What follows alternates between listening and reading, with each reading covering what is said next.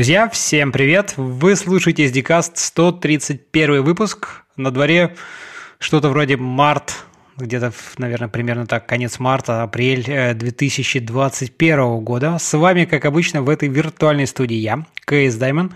И сегодня у меня в гостях Евгений Антонов, тимлит в компании Positive Technologies. Жень, привет! Привет! Ну что, расскажи, а как давно ты и чем занимаешься, как вообще попал в наш славный айтишный мир?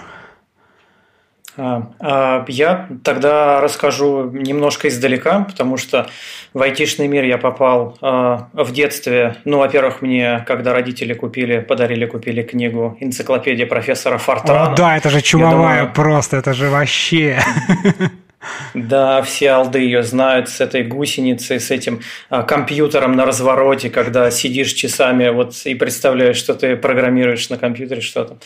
Вот. И а, чуть-чуть дальше у меня родители купили ZX Spectrum.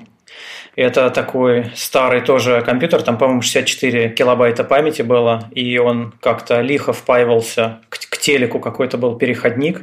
Вот, и на на магнитофоне, покупали там специальные кассеты, какие-то игры, короче, загружали с этих кассет. И, в общем-то, играли. Там можно было даже немножко попрограммировать. Там был какой-то такой э, супер топорный basic. Э, ну, честно говоря, у меня там не очень сложилось программирование. Я пытался. Э, видимо, на тот момент у меня как-то не было то ли фантазии, то ли инициативы, поэтому я попрограммировал и, и забил, но на играх я сосредоточился, вот, и, собственно... Ну, как бывалые потом... геймеры на, на звук могли перематывать кассеты, чтобы знать, где там игра начинается. Да, было дело. Ну и, кстати, это хорошо прокачивал английский язык, потому что тогда был только маленький словарик а, англо-русский и, и ничего кроме, а все игры были на английском, про русификацию никто не слышал. Так я, собственно, еще до курсов английского в школе, ну, каких-то классов, я уже более-менее английский-то прокачал немножко. О, ну вот, а потом, а потом все было ну, достаточно типовое, то есть родители как-то в целом, видимо, настроились, что было бы неплохо, чтобы дети занялись, э, ну, пошли по какой-то такой стезе программирования разработки. А, уж не знаю, что, что на них повлияло, что заставило это делать, поэтому я обучился в математических классах. А, у меня был там дальше с класса с шестого уже компьютер. Это был самый, наверное, классный во дворе компьютер, 233 Pentium с 2 э, гигабайта жесткий диск и 4 гигабайта, 4 э, мегабайта видюха. Вот, э, и 16 э, мегабайт оперативной памяти. Ну ты вообще вот. просто Был, было... шикуешь, шиковал. Да. И все, и так пошло, э, и как-то все это незаметно переплеталось игры, а потом э, где-то что-то настроить. Ну, к тому моменту не было какой, какого-то легкого пути запустить все игры. Где-то тут тебе с дискетки надо из-под доса загрузиться, чтобы что-то заработало. Где-то у тебя там, не знаю, там драйвера отвалились, какие-то надо переставить, где-то что-то подтюнить.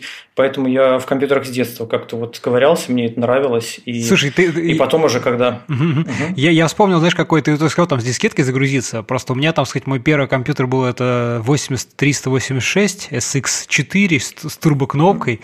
Вот. А как бы, ну, он мне какое-то время был, тоже мне там родители его подарили где-то в середине, в средней школе примерно. Но смысл не в этом, а смысл в том, что, например, там какой-нибудь вышел там Mortal Kombat, да.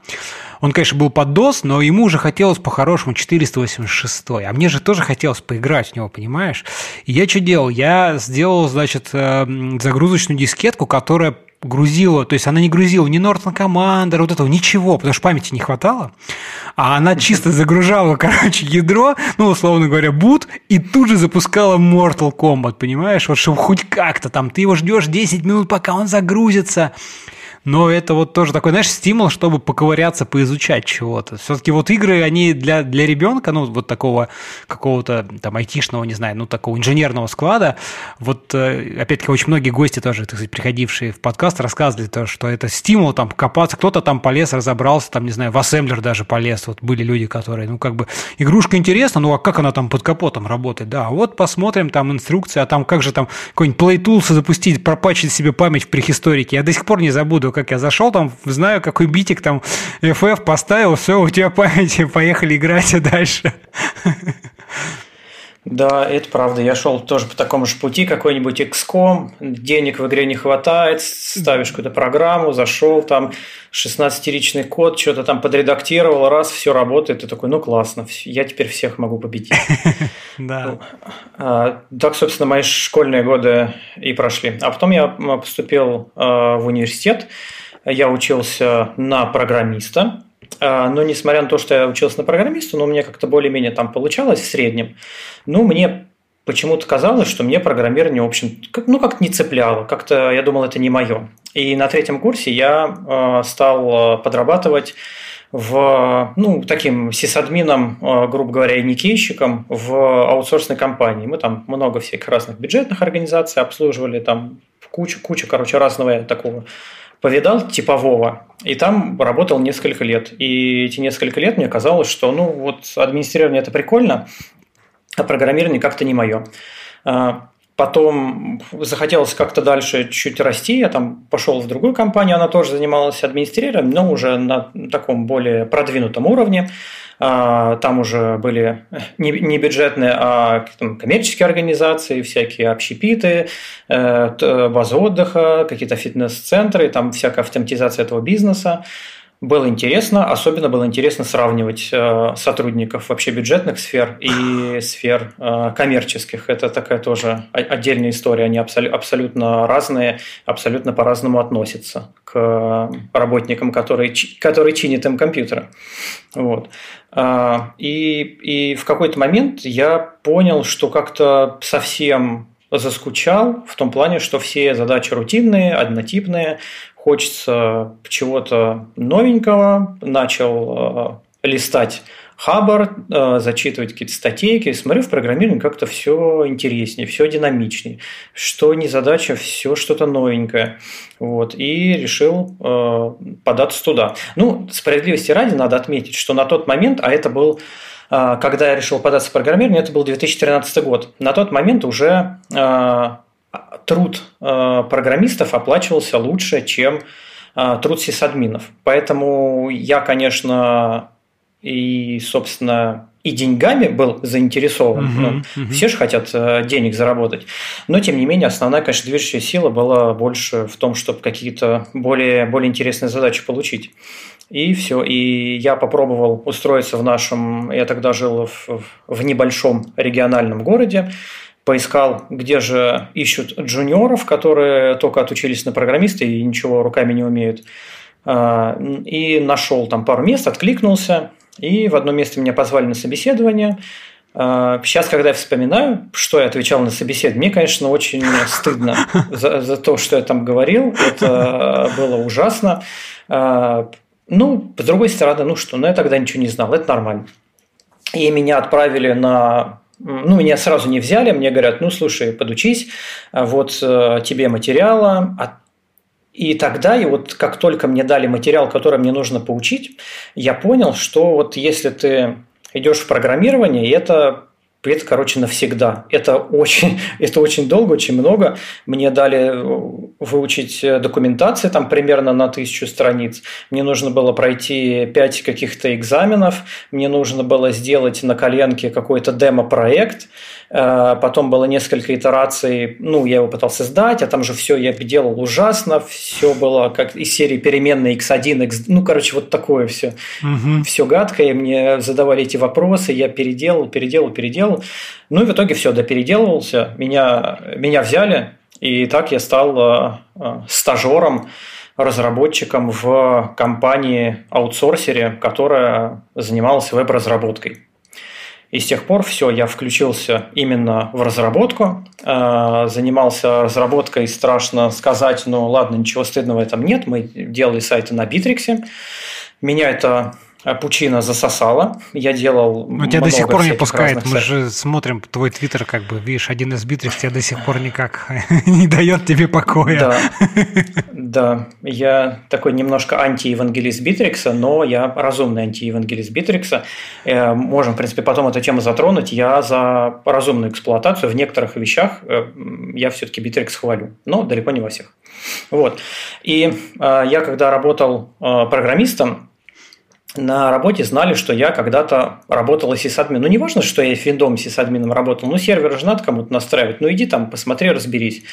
Я думаю, ну, ладно, э, ну, разберусь, как Linux работает, как веб-сервер работает, почитаю, разберусь. И в итоге у меня как-то начало э, сращиваться то, что я э, программировал, и то, что я админил какие-то сервера, что-то настраивал, и в целом мне сначала это не очень нравилось, такое совмещение, но сейчас я понимаю, что это была замечательная была замечательная школа, был замечательный опыт, и сейчас это очень при, пригождается, и, наверное, я всегда ворчу по-стариковски, что многие программисты сейчас вообще не понимают, что там делается на сервере, им как какой-нибудь Linux скажет, у вас тут какой-нибудь permission denied, и они такие, что это происходит, я не знаю, помогите.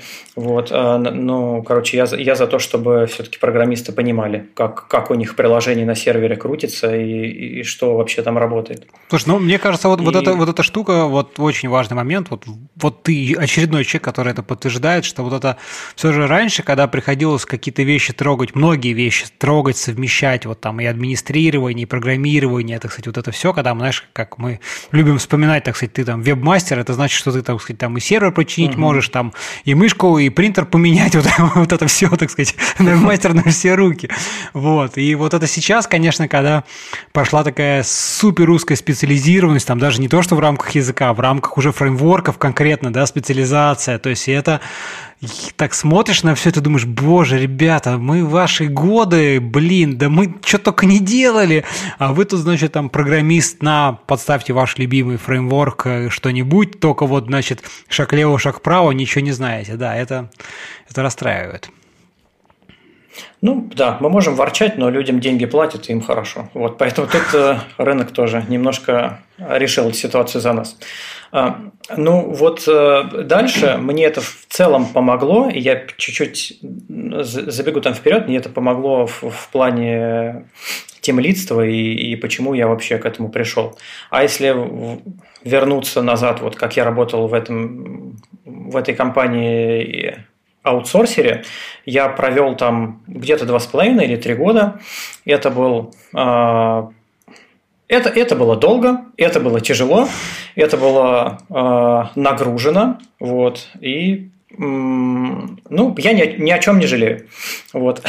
Ну и хорошо. А потом, хорошо. А, потом а, я устроился в текущее место, в котором я до сих пор уже работаю лет 6, наверное, это Positive Technologies.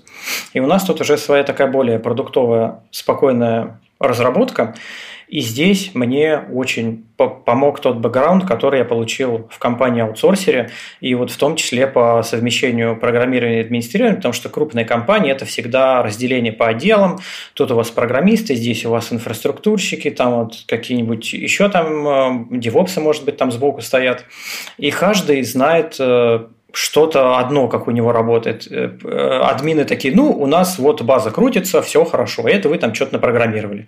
Программисты, ну, у нас вот код на моем там стенде разработки работает, а в, а в проде плохо, это вы что-то плохо наадминистрировали. И очень помогает, что вот есть ну, например, я, когда я могу прийти и посмотреть с двух сторон на эту проблему и помочь разобраться. Бывали случаи, когда э, никак не могли там админы, программисты договориться, ну, по-моему, несколько месяцев. Вот, я приходил с ребятами, там, с одной стороны посидел, с другой стороны посидел, и в итоге мы, ну, буквально за несколько дней все разрешили, все, что эти несколько месяцев тянулось.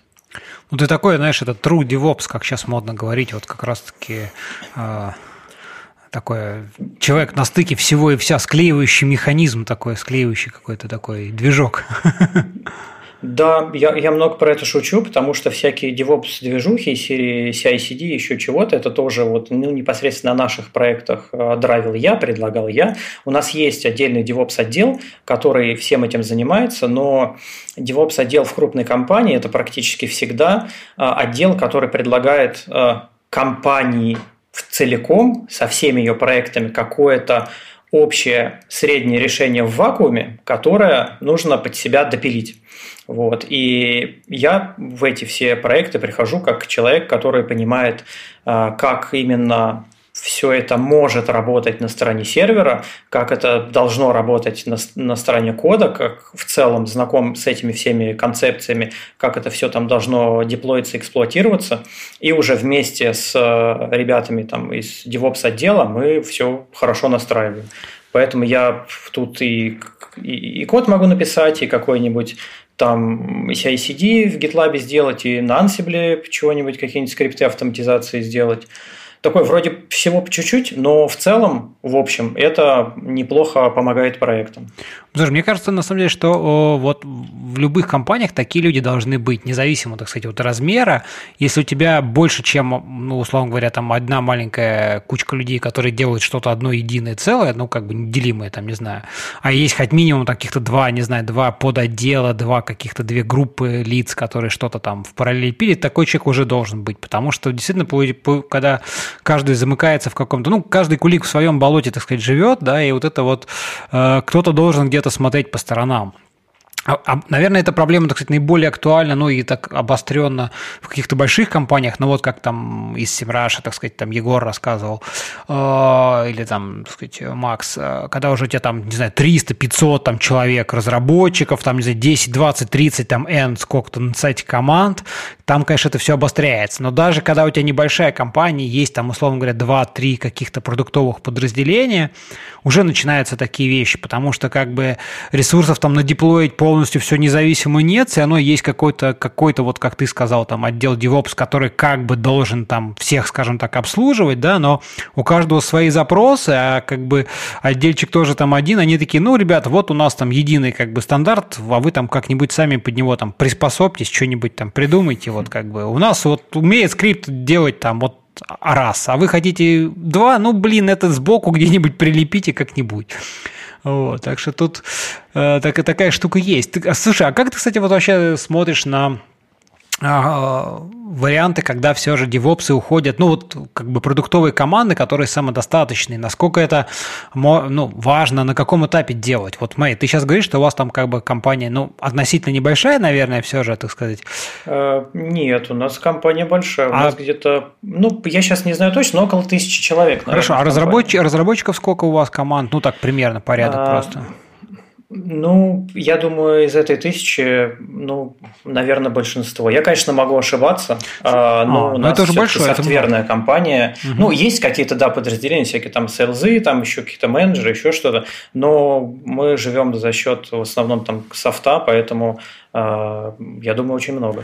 Слушай, ну хорошо, тогда, тогда, тогда тоже будет интересно именно твое твое такое отношение к этому послушать. Вот в какой момент и нужно ли вот все же делать команды такие продуктовые самодостаточные, то есть как бы чтобы у них там был, так сказать, все, все при себе, то есть там не разделять на какие-то э, внешние, то есть не делегировать решение каких-то задач на внешние там отделы, подразделения еще куда-то, а чтобы иметь все у себя, то есть начиная от там постановки задачи, разработки, тестирования, деплоя, мониторинга и заканчивая вот этим 777 ну, в вакууме это, конечно, сложный вопрос. Вот, допустим, а, если рассмотреть мою команду, мы занимаемся там веб-разработкой, у нас отдел интернет-маркетинга.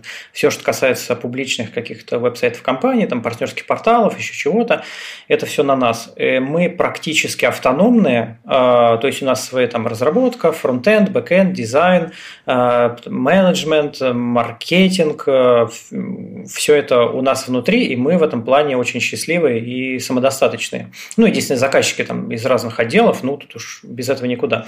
А у нас не хватает внутри а, именно людей, отвечающих за инфраструктуру, но мы нашли хороших людей из соседних отделов инфраструктурных, мы с ними работаем, мы уже наладили контакт, у нас все более-менее хорошо. И я бы, наверное, сказал, что если какая-то команда, она вообще обособленная, и у нее все какое-то самобытное, нетиповое, ну, то есть вот наша разработка – это наверное, одна из единственных веб-разработок в компании, поэтому у нас все по-своему. Мы скорее всего, сами там в себе варимся, сами могли бы жить с, вот вообще полностью автономно. Если мы берем а, продуктовые отделы компании, потому что много очень продуктов, я подозреваю, я, конечно, там не работал, не знаю, но я подозреваю, что там лучше бы сделать всякого типового, что и обеспечивает отдельный инфраструктурный отдел, потому что очень, очень это ценное для бизнеса направление, очень важное. Там куча народу работает, и если каждый будет свой зоопарк делать, наверное, ничего хорошего и прогнозируемого из этого не выйдет. Поэтому в крупных случаях я, да, за какую-то такую агрегацию, а в мелких я за самобытность. Ну, понятно, да, у вас, наверное, такой несколько вырожденный случай, что действительно, как бы, если веб только один вы отдел, то как бы вы там вольны, в принципе, ну, что бы вы ни выбрали, как бы все равно никому больше до этого, по большому счету, дела, дела, дела нет, собственно говоря. Да, ну, так, мы как маленький стартап внутри большой компании. Ох, вообще, да, халява в каком-то смысле. Слушай, ну, пока мы далеко не ушли, давай еще вот немножко откатимся назад, назад. А, опять-таки интересно твое какое-то такое мнение, ощущение послушать вот ты там до этого поработал в такой аутсорсе, то есть когда там на потоке, вот это все, там клепание сайтиков и всякого такого. Потом пришел в продуктовую разработку, которая, ну, совсем другая. Вот расскажи свои ощущения, э, и правда ли, правда ли, согласен ли ты с тем, что, в принципе, такой, а, ну, э, хороший, хороший путь для программиста – это пойти, значит, там на галерее пофигачить, э, там, значит, просто с утра до вечера, значит, там писать, писать, писать, писать, не видя вообще света, а потом как-то свалить, значит, куда-то что-то такое вот продуктовое, где все сконцентрировано, как-то так чуть более, может быть, ну не знаю, размеренно, не размеренно, тут, наверное, сложно судить. Но вот что ты вообще про все это думаешь? Угу. А если рассматривать вот чисто мой опыт, то я с этим абсолютно согласен. А, работа в аутсорсе – это такая, ну, по крайней мере, для меня была, а, было, это было много опыта, много очень разных проектов, много разных активностей. Там действительно в короткие сроки тебе приходится разбираться со всем-всем-всем на свете, а при этом у тебя еще дедлайны сгорают, и, и, и не знаю, и заказчики ругаются, а э, переделать, порефакторить нельзя, потому что клиент за это же, конечно же, не заплатит. Вот. Э, и это такая э, хорошо дающая опыт соковыжималка. И вот мой опыт такой, э, опыт, я много общаюсь с людьми из индустрии, вообще с разработчиками, с тем лидами из разных компаний. И насколько я могу судить по всему этому общению, российский аутсорс, который на, собственно, внутри России работает на российских заказчиков, это в целом так и есть. Это жесткая соковыжималка, причем, ну, не так уж хорошо там можно и заработать, а, ну, только нервный срыв там можно хорошо заработать, а по деньгам, в смысле, не очень. Вот. А аутсорсы, которые уже поработают на Запад, где э, все-таки тебя продают задорого и, и в более твердой валюте, э, там там ты чувствуешь себя по повольнее, поспокойнее. Ну, в том плане, что, конечно с тебя так и не слезают, но при этом тебе и платят больше, и у тебя есть возможность потрогать какие-то проекты, которые ты бы сам никогда не потрогал. Ну, не знаю, в какие-нибудь там крупные, большие там европейские банки зайти или в какой-нибудь даже и, и Apple, и Microsoft чисто теоретически тебя запросто могут на такой заграничной галерее продать, и ты там посидишь, поваришь. И, ну, это классный, классный опыт, и, в общем, люди и, и зарабатывают хорошо. Так что в целом оно я вот не могу однозначно сказать, что там весь аутсорс плохой. Ну, лично для меня аутсорс плохой. Дальше решайте сами. В продукте мне, мне больше нравится, в продукте больше, ну, темп несколько размеренней. В продукте больше времени уделяет, уделяется качеству вообще того, что вы делаете, качеству кода. Тут уже бизнесу намного легче объяснить, а вот сейчас мы сделаем рефакторинг, а мы же это поддерживаем годами, и нам это все будет легче. Чем в аутсорсе, когда ты, конечно, давайте рефакторинг, а тебе такие, так мы завтра проект сдаем, и нам заплатят деньги. А что дальше будет вообще, вообще не, не важно, да? Дальше, да, дальше все равно. Вот. И клиент вообще нам отказался платить, и документацию не пиши, пиши, и ничего тут ты не порефачишь, короче, все, иди, иди на другой проект. Как-то так. Ой, да, да. Вот вопрос в том, как, как на это смотреть, знаешь, когда приходится э, быть на стороне привлечения каких-то внешних сил на, на аутсорс, и тоже так смотришь и думаешь, блин, ну как же так, как так можно делать, нельзя так. Вот. У меня, у меня были некоторые тоже дискуссии на работе, когда мы э, в один момент у нас были достаточно большие планы и мало рабочих рук. И мы тоже стояли там перед выбором как-то привлекать или аутсорс, или своими силами, может, как-то команду расширить. И мы долго об этом думали, обсуждали. Мы расширили команду и, в общем-то, счастливо очень живем, хорошо. А аутсорс, ну, так скажем, он всегда, когда его привлекаешь, там он вызывает некое недоумение. Возможно, там люди сидят хорошие, компетентные, не буду не умолять ничьи достоинства, но я понимаю, я как человек, работающий в аутсорсе, у меня было одновременно параллельно семь разных проектов, а, семь разных заказчиков, и каждый мне писал, мне нужно сегодня срочно, у меня там запуск, все горит. Я понимаю, почему ты можешь аутсорсерам написать, а, а они тебе там, не знаю, через неделю ответят, и, в общем, ну, куда такое годится. Да, да, тут как бы, в общем, как ни крути, конечно, по возможности надо, надо, так сказать, свою команду выращивать, с, с этим, наверное, сложно спорить и вообще как-то пытаться даже зачем спорить. Вот, к сожалению, не всегда такое получается, тем более, как мне кажется, все же тут, если, конечно, мы говорим про какую-то такую ну, неважно, какую разработку, когда какой-либо проект может позволить себе собирать, начать хотя бы собирать свою айтишную команду, это одно. Другое дело, что полно бизнесов, которые ничего не знают про IT, у них нет на это там ни сил, ни времени, ни ресурсов, они просто хотят, чтобы им кто-то, ну, как бы у них нет своих вообще никакой компетенции, да, им приходится привлекать кого-то, чтобы им кто-то что-то сделал, там, не знаю, сайт, систему, CRM-ку, фигемку, что-нибудь. Вот, именно, собственно, mm-hmm. поэтому тут как бы аутсорс всегда придет на помощь, но это единственный, наверное, вариант такой для них. Вот, а дальше а, уже будет как да. будет, к сожалению. Слушай, ну давай, давай, наверное, немножко поговорим про процессы. Вот мы так немножко начали. Вот ты там рассказал, что как даже ты там входил, там, дружил за ручку и, в общем, был, стоял у истоков там даже CI, CD каких-то там, сказать, процессов. Расскажи немножко про свою команду. Ну, опять, сейчас, сейчас вот вообще на дворе 21 год, тут э, всякие э, удаленка, ковиды, вот эта вся фигня унесла свои коррективы. Интересно, кстати, как они на вас э, отразились и отразились ли, да? Расскажи, может быть, как, что у вас было? У вас уже из изначально, насколько я помню, ты говорил, уже какая-то была такая частично удаленная команда как-то. Да, да. А, у нас я был единственный удаленный. А, вот, точно, ты был, ты, да. да, да, да, да, да. Да, как, когда, когда меня наняли, у нас был на тот момент маленький отдел, у нас, по-моему, человек 4 или 5 было. Сейчас мы выросли где-то там у нас 13-15, как-то вот так вот человек. И я был единственный разработчик удаленный в команде. Остальные все сидели в офисе в одном месте и хорошо жили. И, собственно, когда я устроился туда, я столкнулся со всем тем, с чем сейчас, наверное, в 2020 году сталкиваются люди, когда нужно как-то интегрироваться в удаленную работу.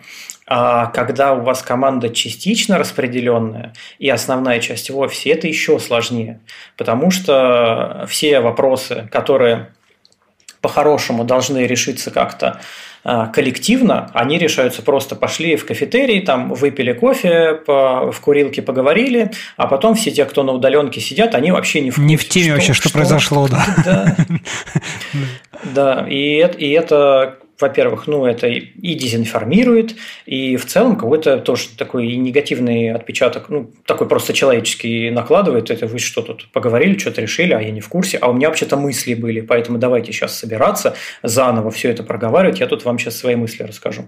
Вот, и мы все стали потихонечку сдвигаться к, к такому к асинхронному формату. Мы заводили всяких трекеров, мы их попробовали, не знаю, пять разных штук, наверное. Э, мы начали решать, как нам в каких там чатиках жить. У нас был Телеграм, мы поняли, что это ужасно для команды сидеть в Телеграме. Мы потом мигрировали в Slack. Э, и, в общем-то, мы всячески культивировали культуру письма, когда уже не получается, ну, чтобы к тебе менеджер подбежал, там, за рукав подергал, что-то пальцем там в экран потыкал и, и убежал. Вот все. А я удален, я в другом городе, ко мне так нельзя. Вот, поэтому мы, мы уже все говорим, а давай-ка напиши документацию, ну и напиши хотя бы задачку, а в ней опиши, что ты хочешь. И удивительно, как э, люди, когда с этим сталкиваются, когда им нужно описать, что они хотят, оказывается, что они, может быть, и вообще другого хотят. И они вообще перед этим не подумали, когда к тебе бежали. И, и надо, надо бы вообще посидеть хорошенечко, ну, поразмыслить, сформулировать. И, и это тоже хорошо сработало, и люди стали а, лучше думать, лучше писать, понятнее изъясняться, а, писать все там, трекать в задачах. Мы, мы стараемся вообще там, допустим, не работать, не делать какую-то работу, если у нас нет задачи по, по этой работе не заведено, потому что нужно в любом случае, если ты там пишешь какой-то код, нужно э, привязать комит к какой-то задаче, ну, чтобы потом концы вообще найти, где чего делалось и зачем. Э, и как, какую-то историю. Там, у нас же проекты длятся уже годами, много лет, и нам нужно трекать все эти изменения, понимать, когда что поменялось. Мы вообще в целом начали вести хорошую документацию э, до, до этого никто этим не занимался. Ну вот я пришел, говорю, давайте, э, давайте док писать. Давайте вот я пример покажу, давайте вот я начну писать, а вы там подхватываете. И всегда я всем рекомендую вот в таких ситуациях, когда вы что-то новое внедряете, ну, пытаетесь в команду внедрить, вы постарайтесь э, объяснить это, ну, аргументированно. Не потому, что я тут темлит и говорю вам делать, а вы делаете. Никто, конечно, это не будет принимать и, и не будет делать, и будет саботировать всячески. Постарайтесь это все аргументировать, и тут работает как в армии. Есть метод убеждения, есть метод принуждения, и самый хороший метод – это личный пример. Поэтому всегда начинайте все с себя, Хотите писать доку, показывайте, как писать доку. Хотите э, письменные стендапы делать. Вот у нас письменные стендапы, обожаю тему про письменные стендапы. Начинайте с себя эти письменные стендапы делать. Да, да, это очень, очень хороший момент. Я даже вот э, в какой-то момент написал заметку у себя в блоге, так сказать, вспоминал тебя при этом обязательно. Ну, ты, наверное, тоже ее видел где-то, я там э, пролетал. Вот, собственно, тоже, да, именно важно, важно, так сказать, э, самому не, не, не, отка, не откосить, так сказать. Не так, что ты пришел, поставил задачку, а сам нифига не делаешь. Это вот плохой пример. Каюсь, что тоже иногда бывает там в силу каких-то запар пропускаю, но вроде стараюсь исправляться. Я говорю, ребята, говорю, вы, говорю, меня тоже как бы говорю, пинайте, как бы, типа, чего ты не написал? Ну, то есть, как бы мы все равны в данном случае, это не важно, там, должность, не должность, роли и всякое такое, как mm-hmm. бы правило, оно едино для всех, потому что мы все его выработали, мы все с ним согласились. Соответственно, мы как бы все должны ему следовать, а не так, что да-да-да-да, но типа я да-да-да-дея, да, такой. Вот. Полностью поддерживаю. Вообще, я большой сторонник дисциплины, ну, в целом и в жизни, и в работе. И вот всякие истории про теорию разбитых окон меня, конечно, вдохновляют. Как только кто-то начинает где-то по, по мелочи срезать углы, говорит, что ну вообще я делаю, но вот сейчас не сделаю, все остальные начинают на него смотреть, а ему можно, а вот мы тогда тоже не сделаем, и вся ваша, вся ваша система разваливается. И тут только, только дисциплина, только контроль Э, только ну, заботливые подпинывания, может быть, где-то помогают с этим бороться. Слушай, слушай, а расскажи немножко поподробнее. Вот дисциплина, уж хорошая такое, такая тема, как мне кажется, но потому что тут есть личная дисциплина, которая, как бы, к сожалению, там в разработке, мне кажется, без нее никуда. Это там э, правильное оформление комитов. Ну, как бы никто не мешает тебе написать всякую фигню туда, там правильное оформление merge квестов, еще что-то. Какие-то вещи, конечно же, можно автоматизировать, там, не знаю, код стайл, чекеры, там, линтеры, не знаю, так сказать, и прочие-прочие штуки, конечно же, помогают, но в любом случае остается, как мне кажется, очень большой пласт каких-то, каких-то, ну, не хочется говорить задач, но каких-то аспектов нашей такой трудовой деятельности, да, в плане айтишной их, я имею в виду там разработчиков, которые, ну, человеческий фактор никуда не денется от них. И вот интересно, как бы здесь э, какие-то твои мысли, ну, что из этого, каким образом можно там, не знаю, воспитывать, культивировать, э, настраивать, налаживать, э, вот, вот, вот это все. Да, человеческий фактор самая, самая больная штука. Конечно, да, я всегда стараюсь по, по максимуму где-то что-то все автоматизировать. У нас даже был случай, вот когда мы делали э, дейли стендапы письменные, э, у нас постоянно все, ну не все, но некоторые, так скажем, коллеги забывали писать. А мы договорились, мы вот заранее выработали, все в команде договорились, давайте сегодня там до 12 часов, чтобы каждый написал. И и люди бывают забывают написать, и там целый день он не пишет. Ну и как, ну приходишь и говоришь ему, слушай, а ты вот не написал, потому что без, без личностного контроля это не работает. Тут волшебной таблетки нет.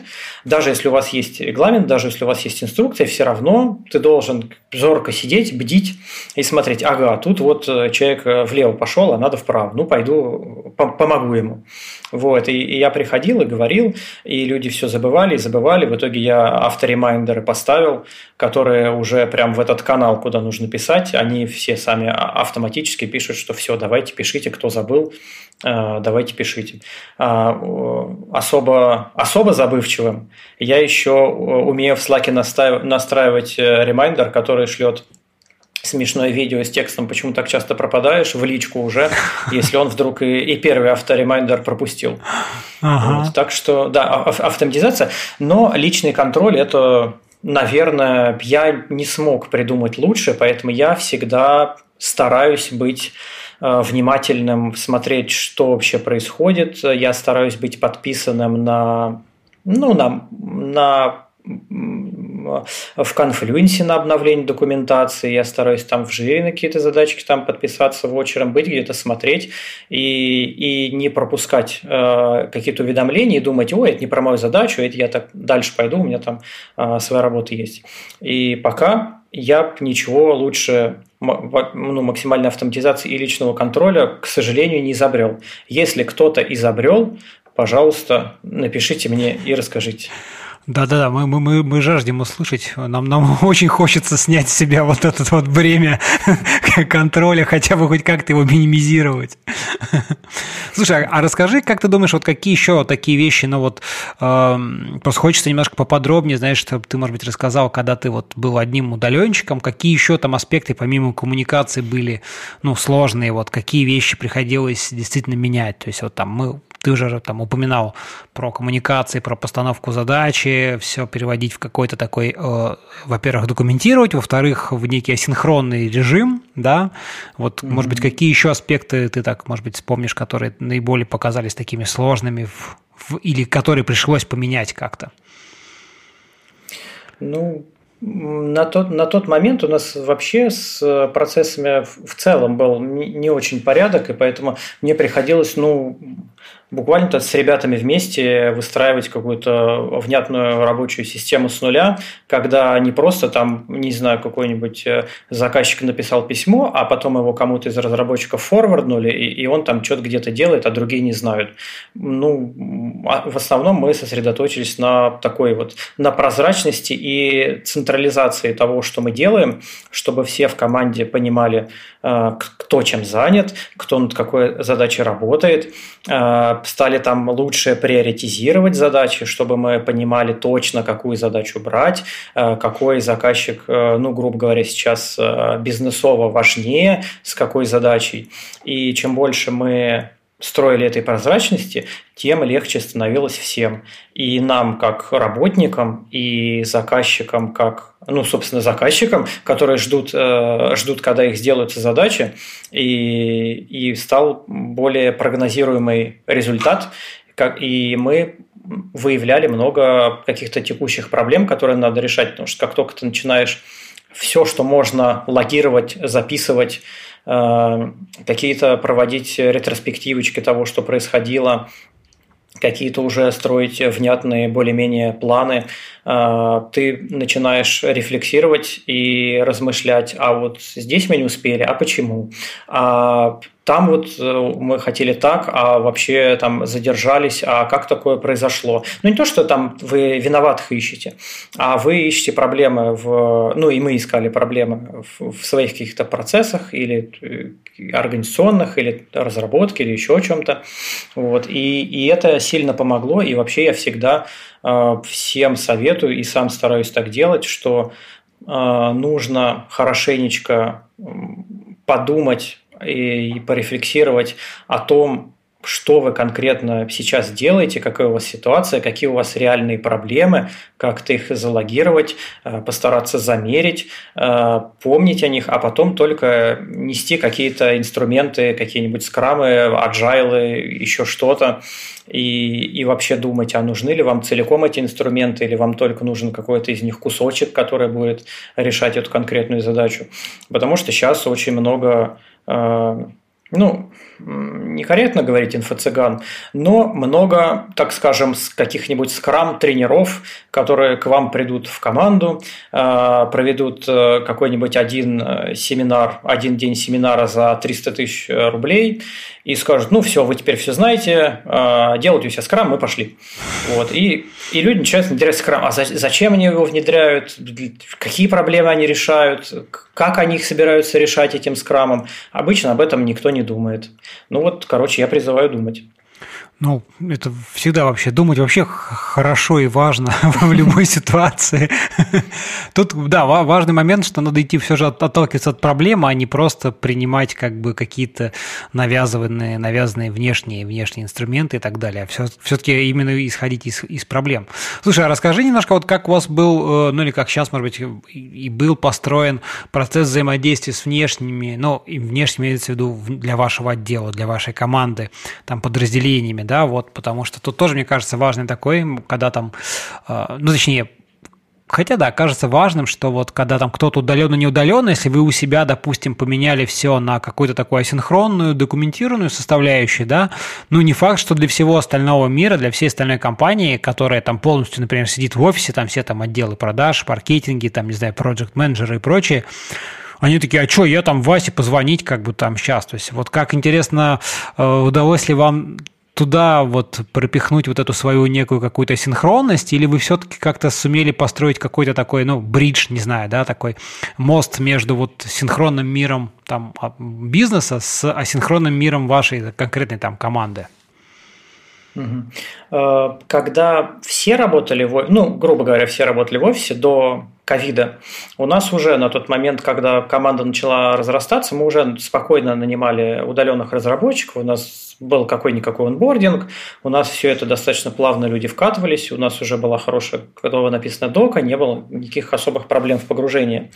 А, и тогда у нас э, менеджмент в основном он был в офисе.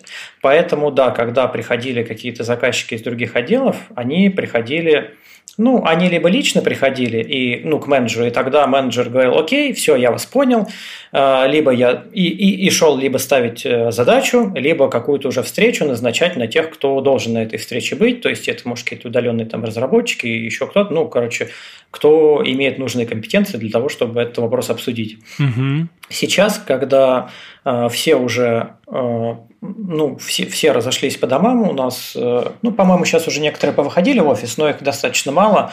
И все-таки основная часть компании у нас до сих пор работает распределенно. Все уже более-менее попривыкли.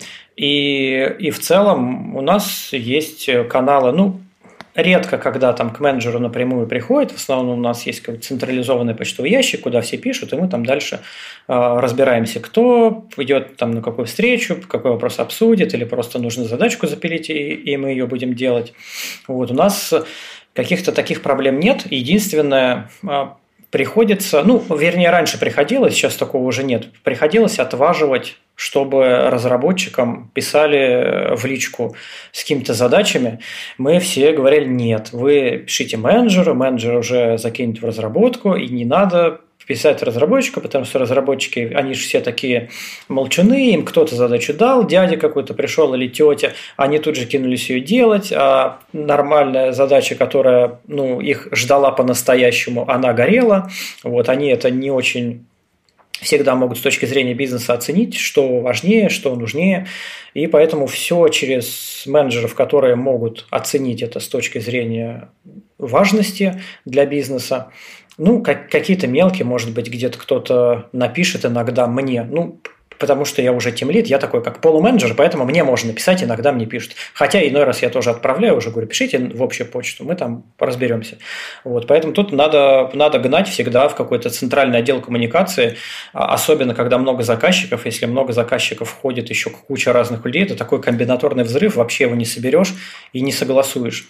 Тем более вот этот един, единый бридж, к которому пойдут все заказчики, он должен э, быть э, компетентен в плане э, в плане бизнеса и приоритизации.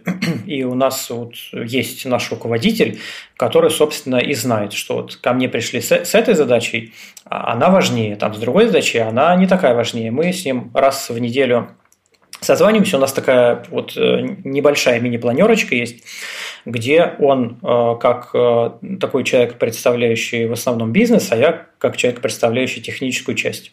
Мы набираем топ задач, которые вот максимально приоритетны, которые нам нужно взять в следующий спринт. А, а дальше уже, когда мы с командой формируем спринт, то мы закидываем все, что нужно из приоритетных, а остается какое-то свободное местечко, но мы уже с командой разберемся, что, что нужно, чтобы дальше все гладенько двигалось по проектам. Понятно. Слушай, а расскажи, ну ты уже немножко приоткрыл такую занавесу, вот э, завесу, так сказать, как у вас устроен процесс разработки, просто как раз чтобы обсудить, то есть это, ну имеется в виду вот интересно в целом от постановки задач, э, там планирования, так сказать, какое-то прогнозирование, да, потому что задач много, заказчиков много, понятное дело, что ресурсов всегда меньше, поэтому постановка задач, планирование, спринты, так сказать, обратная связь, выкатка, ну вот как, как все это у вас происходит? А, да, я сказал слово спринты, но это на самом деле спринты, которые не спринты. А, в нашем случае я, честно говоря, я очень много думал и не смог представить, как может быть классический ортодоксальный скрам-спринт. Потому что скрам-спринт – это всегда спринт с э, жестко зафиксированным скопом задач и он не может меняться. Из-за того, что у нас много разных заказчиков, и все-таки интернет-маркетинг – это штука, в которой достаточно динамично меняются приоритеты, и мы не можем на это влиять, мы ясно понимаем, что да, приходят э, какие-то огненные задачи, они вкидываются, нам нужно все бросить, сделать их, э, Главное, что мы отучили более-менее людей постоянно так, вкидывать огненную любую задачу с криками Дедлайном вчера, да? Вбрасывать. Да, да. Вот. Э, и поэтому спринт у нас, э, он такой больше носит э, характер планирования. То есть у нас, ну вот висит какой-нибудь бэклог, там 150 задач, а мы знаем, что в спринт мы ну, например, там 15 нам влезет.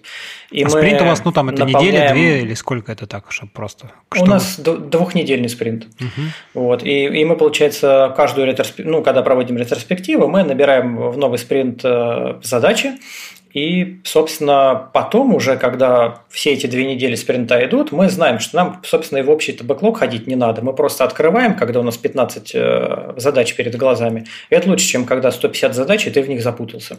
Вот. И мы уже знаем, мы уже с командой там, в рамках этой ретроспективочки договорились, э, кто примерно когда там, в каком, в каком режиме что делает. И, собственно, это такое просто условное планирование. Мы не коммитимся на то, что мы вот обязательно все это сделаем, но нам это в среднем нам это не нужно. Нам нужно э, порой бывает какие-то явные, очень срочные, горящие дедлайн, э, задачи с четким дедлайном. Вот такие задачи, они у нас стоят особняком, и мы сразу говорим, что окей, мы закоммитимся, что мы сделаем эту задачу тогда-то, тогда-то, но для этого нам нужны такие-то, такие-то люди, и вот они должны работать, ну, например, full time, и вот тогда мы успеем. И тогда от команды мы отделяем этих людей, они работают full time над этой задачей, они все успевают, все релизится, и, как бы, и всем хорошо. А остальные уже там какое-то более-менее не горящее лопатит. Поэтому я всегда тоже когда работал в аутсорсе, меня немножко напрягало, что нужно вот прям сроки по, по всей фигне оценивать, а особенно еще и в часах, а особенно еще и притворяться, что ты 8 часов э, по-настоящему программированием занимаешься на работе. И, и, и тогда вот эта странная тухлая математика начинается, и ты вообще обещаешь что-то вот непонятное. А я смотрел, э, я читал, ну и смотрел доклад и читал э, про то, как когда-то там в 90-е, по-моему, года в Microsoft внедряли Kanban, и, и у них был один какой-то проект, где в среднем задача от постановки до релиза длилась 120 дней. Ну, у них какие-то индусы были подрядчики, и вот им ставят задачу, и там через 120 дней она готова. А там был все, в принципе, стандартное. То есть им ставят задачу, они говорят, оцените.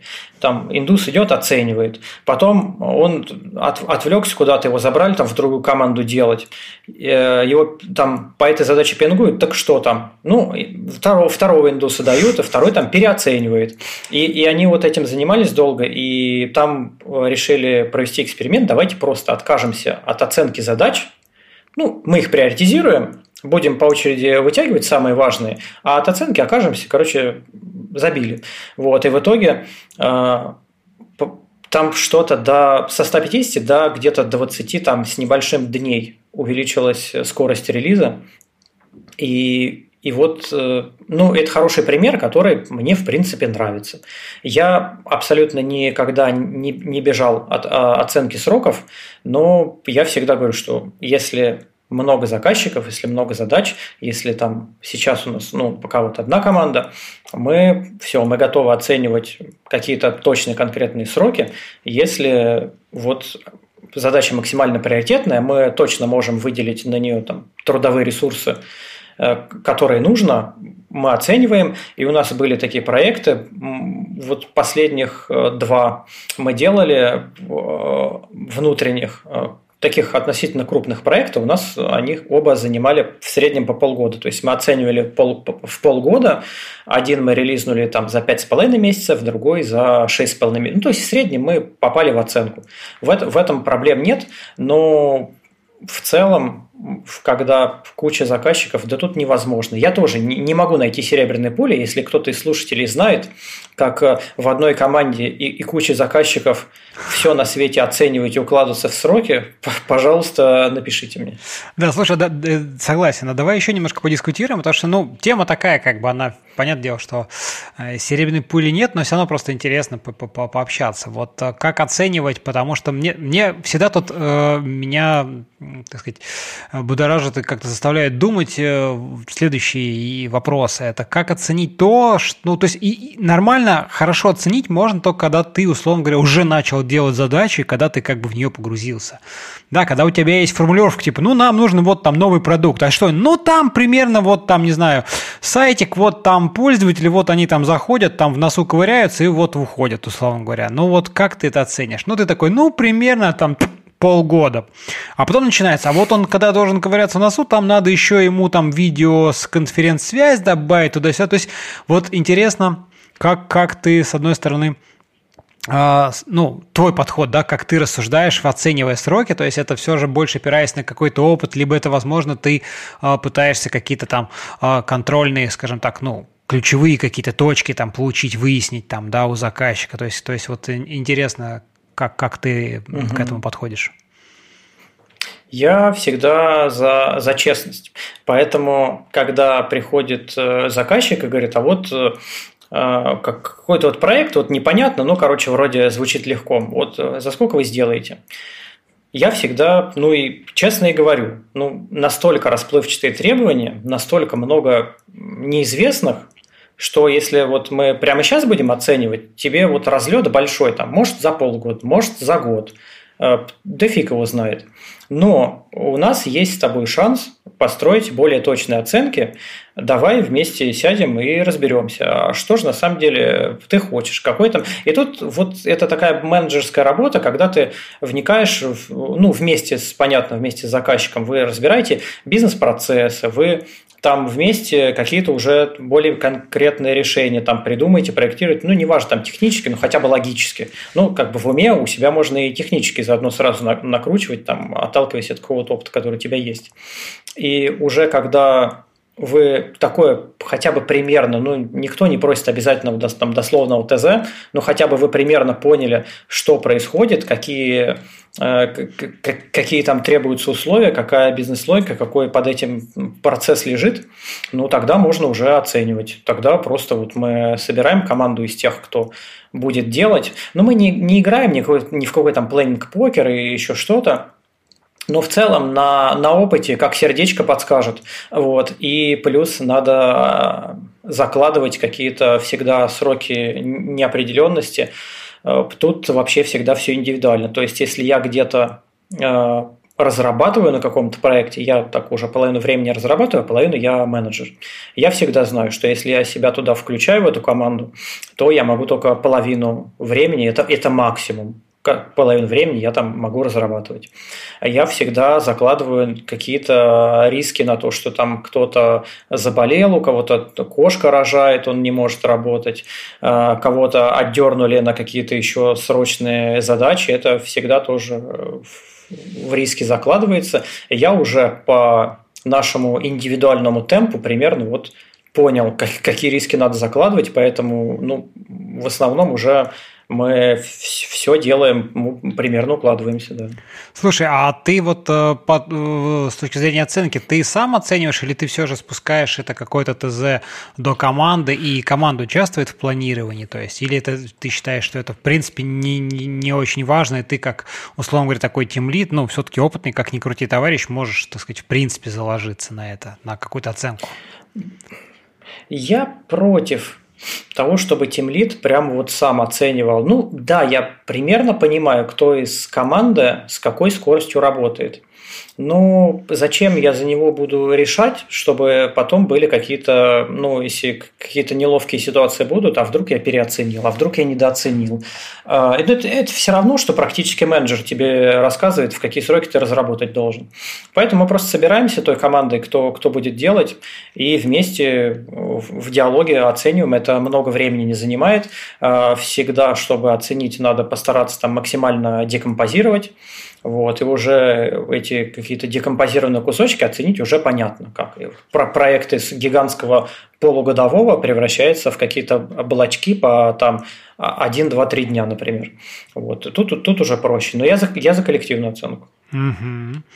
Хорошо, слушай, а расскажи еще вот э, второй вопрос, ну или там, не знаю, какой-то следующий с этим связанный. Это вот когда у тебя команда, да, а заказчиков несколько, пришел один заказчик, слушай, ну вот тут проектик вот там примерно там на полгодика, там, ну такой-то вы такие, ну да, если так плюс-минус туда-сюда, подискутировали с командой, да, где-то в таком там римпе, таком спокойном темпе, там полгода, окей, приходит второй, у него то же самое, но там что-то другое, тоже свой проект вообще, тоже на полгодика такой. Вы такие, ну, если только вашим проектом заниматься, ну да, тоже где-то полгодика. Но там есть первый висит, который тоже как бы за полгодика рассчитывает сделаться. Вот приходит третий заказчик, говорит, слушай, а у нас тоже, и вот э, появляется такая конкуренция, естественная конкуренция за ресурсы, да, ну, потому что их не может быть много. Да, если это что-то супер-пупер критично важное, здесь понятно, здесь просто как бы, ну, бизнес это понимает, условно говоря, как-то доносится до всех остальных, остальных, что вот есть критичная задача, мы сейчас бросили все, бежим сюда.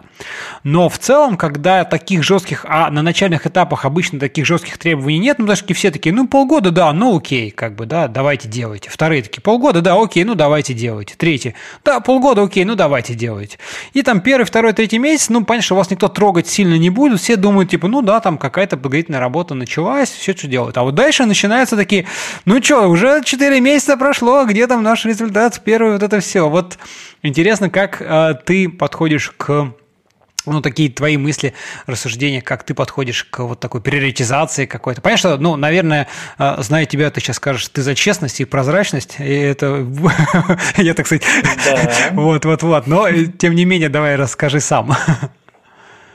Ну, во-первых, я, конечно, в домике, потому что у меня есть вот главный руководитель, и, собственно, он в основном контачит с бизнесом. И в первую очередь э, он такой, как фаервол всего этого дела, э, он уже может в, большинстве случаев, э, ну не в большинстве, а, собственно, практически во всех случаях, то и может решать, на, насколько это насколько какой проект важен.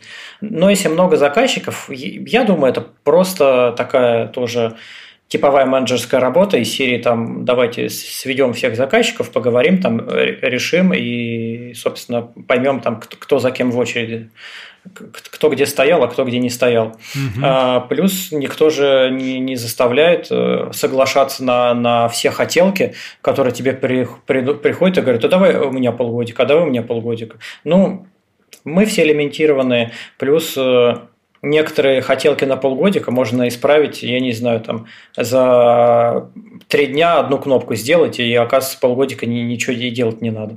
Вот, поэтому мы стараемся так получше вникнуть и, собственно, может быть, какие-то лишние телодвижения сделать э, совсем не, не теми долгими путями, которые изначально хотелись.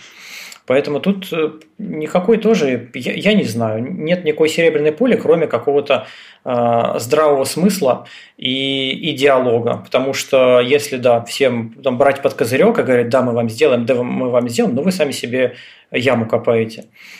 Просто, просто договаривайтесь, просто здраво оценивайте сроки. И в этом случае хорошо, наверное, влияет э, порядочность э, менеджеров, потому что я знаю компании, которые ну, просто, ну, я не знаю, там, какому-то менеджеру премию хочется, он такой, да, да, мы все сделаем, там, согласился.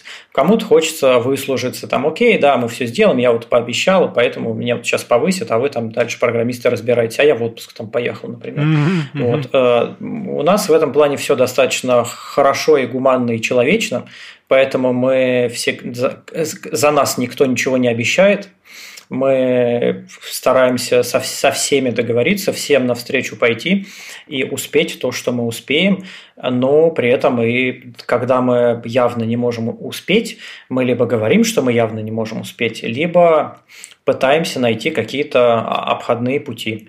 Э, такое тоже иногда бывает. Где-то может быть просто какое-то, я не знаю, готовое решение можно завязать. У нас был такой случай, где от нас требовалось либо полгода работы, либо подыскать какую-то готовую альтернативу. Вот мы поняли, что мы за полгода уже не успеваем, ну, просто помогли готовую альтернативу найти, настроить, мы потратили на это там не, несколько дней, ну и все готово, и, и, и бизнес доволен, и мы не, сгорели. Слушай, ну вот это тоже хорошая тема, которую тоже хотелось бы обсудить. Ты как раз к ней уже подвел, поэтому давай про нее тоже поговорим. Это про э, ну вот выбор технологий, выбор каких-то решений, потому что, с одной стороны, ну как бы есть как у любого программиста, желание написать там свой велосипед, да, свое что-то сделать, построить и всякое такое.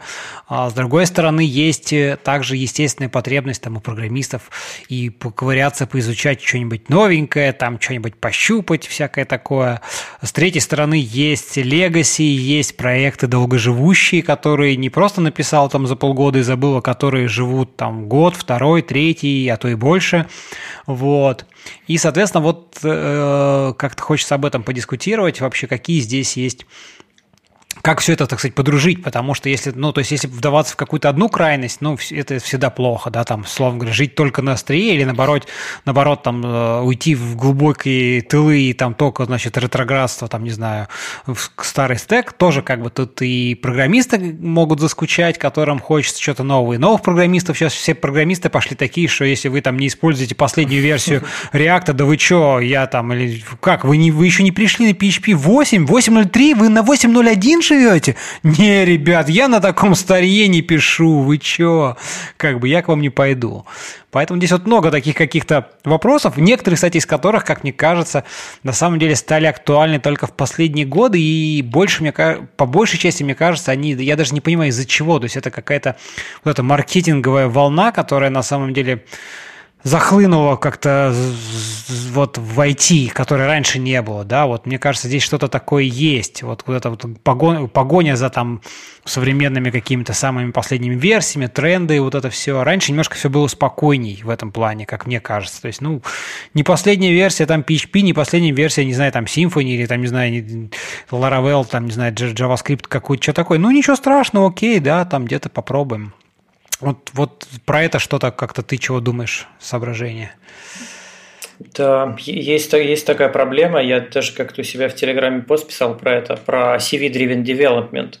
Это когда ты делаешь не для того, чтобы ну, на проекте что-то сделать, а просто себе в резюме положить какую-то технологию, э, галочку поставить и пойти по другим компаниям гастролировать. И я ну, честно говоря, положа руку на сердце, не могу упрекать программистов, которые так делают, потому что я с человеческой и экономической точки зрения понимаю, почему они так делают. Они берут от, э, от э, бездушной машины капитализма все, вот, э, по возможности меньше давая взамен тащат в проект то, что там нафиг не нужно, и то, что вообще фиг пойми, как поддерживать. А потом э, поставили галочку в резюме, пошли в другую компанию, их взяли, им прибавили там плюс 30, плюс 50 процентов к зарплате, и они счастливые, довольны, идут э, ипотеку закрывать, например. Ну, как человека я их понять могу. Как тимлит команды разработки, мне такое, такое нафиг не надо. А, я, я за то, чтобы все-таки ну, в первую очередь, какой-то руководитель команды разработки следил, чтобы была какая-то некая стабильность, чтобы не было вот этих вот э, выбросов непонятных, которые там тащат технологию, и надо начать задавать вопросы. А зачем? А вот конкретно зачем? А как это поможет? А какую это проблему решает? А, а что это даст? А как это поддерживать? А какие у этой технологии перспективы в дальнейшем? Когда ты начинаешь вот э, CV-driven девелоперу задавать такие вопросы, Обычно там нет каких-то конкретных ответов. Там из серии, ну вот я там доклад смотрел, и там вот говорят, это круто. Но это никакой, это никакой не аргумент. Будут аргументы, пожалуйста, приходи. Я всегда тоже открыт ко всему новому. Но если это действительно аргументировано, если это какую-то пользу принесет. У нас на работе я занимался внедрением каких-то новых штук, и это было тоже достаточно осторожно сделано, чтобы не нарушить стабильность э, происходящего. Но из серии там я не, не могу сказать, а давайте сейчас вот э, весь продакшн выкинем и перепишем там, на другом стеке. Ну, понятно, как тебя бизнес будет ждать, кормить, платить деньги, ты там года будешь переписывать, а потом релизнешь, mm-hmm. и может быть он у тебя заработает. Ну, это безответственно, если ты думаешь с точки зрения бизнеса и считаешь деньги, это вообще вот, вот работа в никуда. Но в целом у меня была ситуация. То есть я когда пришел на, на работу э, в Positive Technologies, у нас были все проекты на Bittrex. Э, все, кто работал когда-либо на Bittrex, знают, что нет людей, э, которые когда, когда-либо работали на Bittrex, кто в восторге от Bittrex. Но при этом надо понимать, что свои некоторые задачи он покрывает. Поэтому я просто причесывал тот битрикс, э, который мне там достался в Legacy наследство от э, аутсорсной компании. Вот. Это тоже тревожный звоночек аутсорсу, как, как там, чего было сделано. А, и потом, когда э, уже и новенького хочется, и ты начинаешь анализировать, что а вот давайте какие-нибудь там современные фреймворки PHP затащим, какой-нибудь давайте Laravel притащим. А зачем? А, а для чего он будет нужен? А какую задачу он будет решать? И у нас на тот момент появился некий класс проектов, которые в которых Bittrex был не нужен. Нам не нужна была, ну, вот эти все стандартные битриксовые штуки, там какие-то админки, э, какие-то его готовые всякие там э, инфоблоки, э, имейлинг и прочее. Ну, он же большой, огромный комбайн. И вот нам в проекте вообще ничего не было нужно, нам нужен был э, прям вот полный кастом. Я говорю, окей, давайте, давайте сделаем на Laravel. А как его, как его было делать, если мы все сидим тут битриксоиды? Ну, тут Тут я немножко читернул, и, собственно, пару, пару месяцев я посидел там по вечерам на коленке, попилил какой-то пэт-проект на Laravel, почитал документацию, написал своему самому такому выражающему энтузиазм коллеге, говорю, хочешь, давай, давай сделаем. Вот примерно, что я делал, вот у меня что получилось, вот там дока, давай там глянь, посмотрим. И в итоге мы подобрали у себя в, в проектах, которые были потенциально нужны, проект, который был, во-первых, не срочный, во-вторых, не, ну, совсем не самый важный, вот так скажем. Угу. И, и такой лоу-приоритетный проект, на нем уже можно было как-то впрод выходить, на кошечках экспериментировать, зная, что уже есть у нас какой-то бэкграунд понимания, которое мы там на коленке понаписали. И когда мы сделали этот э, низкоприоритетный проект и релизнули, мы поняли, что это в, в таком классе проектов намного удобнее, чем тот же Bittrex, и намного быстрее, и, и поддерживать э, легче. И поэтому следующие уже проекты, которые были из такой же серии, мы просто сходу делали на Laravel, и, и все уже было, было достаточно хорошо и приятно. А бизнесу мы так и объясняли, что вот смотрите, а, на Битриксе вот это вот, так, такие проекты работают и делаются хорошо, а вот такие будут делаться и, и работаться долго и, и с болью, а потом еще это все там тестировать, поддерживать, мы вообще умрем. Но мы сейчас можем на каком-нибудь э, там левом проектике потренироваться, а взамен вы получите, вы ж, мы же в долгосрочной перспективе работаем, вы получите более компетентную команду, более мотивированную команду, и, мы, и нам разблокируется ачивка для уже разработки нового уровня проектов. И, и так мы двигаемся, так мы там двигаем бэкэнд, так мы двигаем потихонечку фронтенд, э, так мы, собственно, делали и CI-CD, когда его вообще не было. Э, Все это достаточно хорошо и легко внедряется, если у вас в команде, во-первых, есть энтузиасты, которые, ну, примерно в этом где-то как-то разобрались, послушали, готовы не просто посидеть, по кулаками помахать, а готовы прям вот рукава засучить, делать и нести там какую-то хотя бы моральную ответственность за результат, который у них получился. Вот. И, и какое-то, ну, достаточно понимающее руководство без этого никуда, как, как, какому можно объяснить э, с разных сторон, там и с точки зрения бизнеса, и с точки зрения мотивации команды, э, как это все, как это все положительно повлияет. А если вы не можете с точки зрения бизнеса объяснить, как это положительно повлияет, то может это положительно и не влияет. Может вам надо задуматься, может вы занимаетесь как раз вот этой галочкой себе в резюме. Ну да, хорошая, хорошая мысль, стоит об этом задумываться, что решать задачи. А, слушай, вот так интересно у вас получилось постепенно, такой очень-очень-очень, ну, такой гармоничный, такой, ну, легкий в каком-то смысле переход произошел, угу. да, а расскажи с точки зрения команды, то есть, ну, как бы люди какие-то согласились, окей, энтузиасты, они попробовали, им все, все круто, интересно, там, вот, воодушевлены, вдохновлены и все это все, а, наверняка нашлись кто-то, кто таки не, ну, блин, какой Laravel, вы что, в Bittrex наши все, идите нафиг, так сказать, вот, то есть, были ли такие, то есть, которые, то есть, вот риски, как взвесить эти риски, да, потому что, ну, если у тебя ты один, понятно, ты там принял принял решение, хочу новый проект на Laravel, ну, как бы я сам с собой договорился, как бы, окей, ты согласен? Да, я согласен. Да, я согласен, окей, поехали. Там в зеркало посмотрел, да, как бы вопросов нет. Когда есть команда, а, и как бы, ну, все такие программисты, в общем, у всех свои там какие-то мысли, приоритеты, ожидания, пожелания всякое такое. Вот интересно, а, был, ну, из своего опыта, всегда ли у тебя получалось так как-то хорошо какую-то технологию, что вы совместно, условно говоря, понимали, принимали ее, да, и не было ли каких-то конфликтных ситуаций тоже? А если были, то, наоборот, интересно, как ты их вот э, разруливал, когда нет, я там... Потому что у меня, например, были ситуации э, там на старой работе, когда мы спорили там, например, там про выбор э, фронтендовского фрейм, фреймворка, тогда это еще там только-только появились всякие реакты, Vue, и вот, ну, в самом начале этого, в общем, пути мы были – я тогда там был mm-hmm. вообще бэкбон, там с марионеткой наше все было, вот, всякое такое. И мы, у нас были действительно такие жесткие дискуссии, хотя там, ну, блин, там 4, 3 или 4 человека, которые как-то фронтенд что-то знали, умели.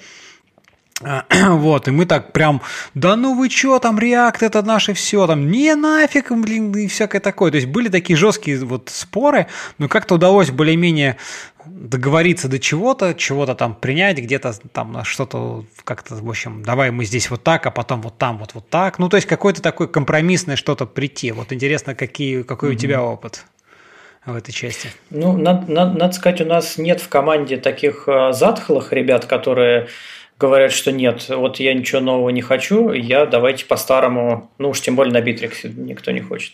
Вот. А, а у нас были наоборот, ну, как всегда, самые, самые энтузиасты – это фронтендеры которые... Да, почему-то так получается, а, я не знаю почему, честно. Да, да, я не знаю, это, это совпадение.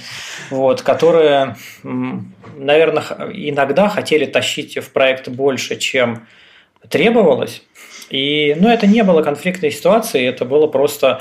Я тоже вот тут э, старался немножко притормозить и говорить, давайте да, давайте тащить, но давайте тащить как-то как аргументированно. Вот, вот здесь вот объясните мне, вот это точно зачем надо. Объясняют, окей, давайте, давайте делать. Не объясняете, зачем и как это будет поддерживать. Я просто люблю, я такой, я люблю смотреть на все с пессимистичной стороны. Поэтому как только ко мне приходят с каким-то предложением, я начинаю думать со стороны а почему я должен отказать? А почему это плохо? И я начинаю задавать всякие вопросы, а как это там поддерживается, как это развивается, а сколько контрибьюторов, а если завтра это все перестанет поддерживаться, еще что-то. Вот. И если это все мой пессимистичный фильтр прошло, и мы все в команде договорились, ну окей, давайте делать. И я тоже не там э, самый, самый умный специалист, и не, я не все знаю. Я поэтому стараюсь как-то тоже в диалоге с ребятами сделать. Э, и, надо сказать, э, когда мы договаривались о фронтенде, я на тот момент, это было несколько лет назад, я топил за React, а ребят фронтендеры топили за Vue.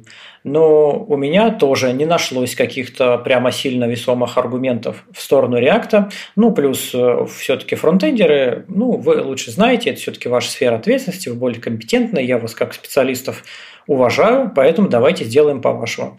И сейчас я понимаю, что да, они были правы, и Vue нам лучше зашел, и на нем приятнее поработать. Я даже вот иногда тоже захожу, что-то во Vue иногда поделаю, и мне прям кайфно. Хотя я очень, э, очень, очень не фронтендер, но мне там все понятно, я разбираюсь, мне очень приятно. Ну, в общем, этим я доволен.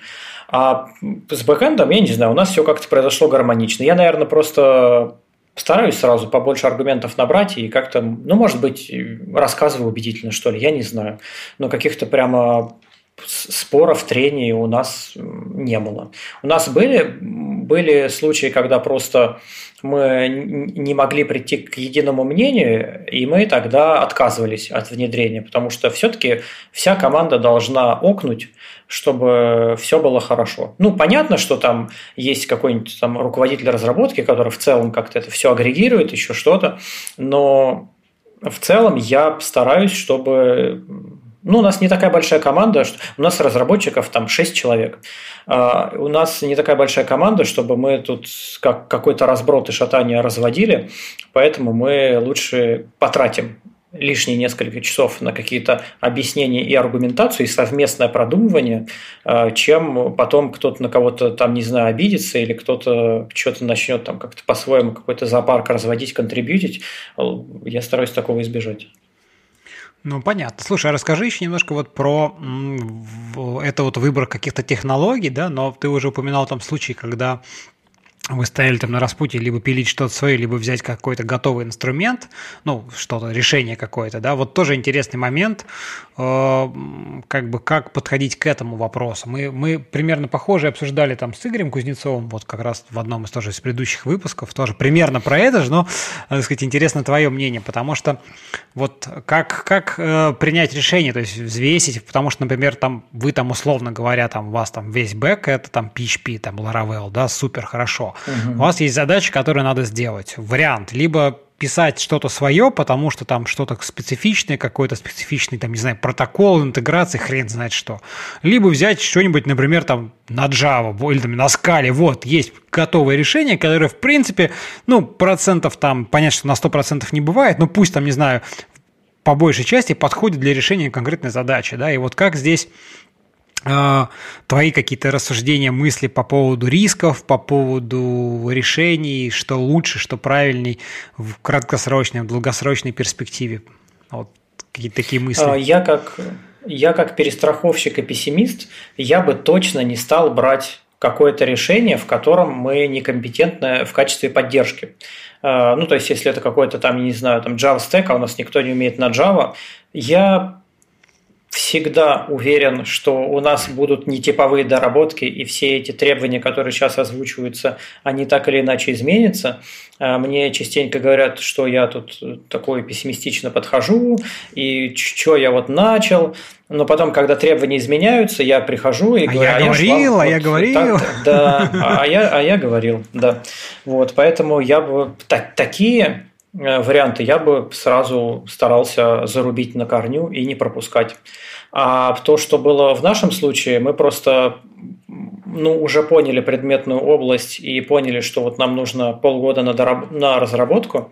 Мы поняли, что у нас при этом при- пришла куча всякого горящего бизнеса, и мы физически не успеем.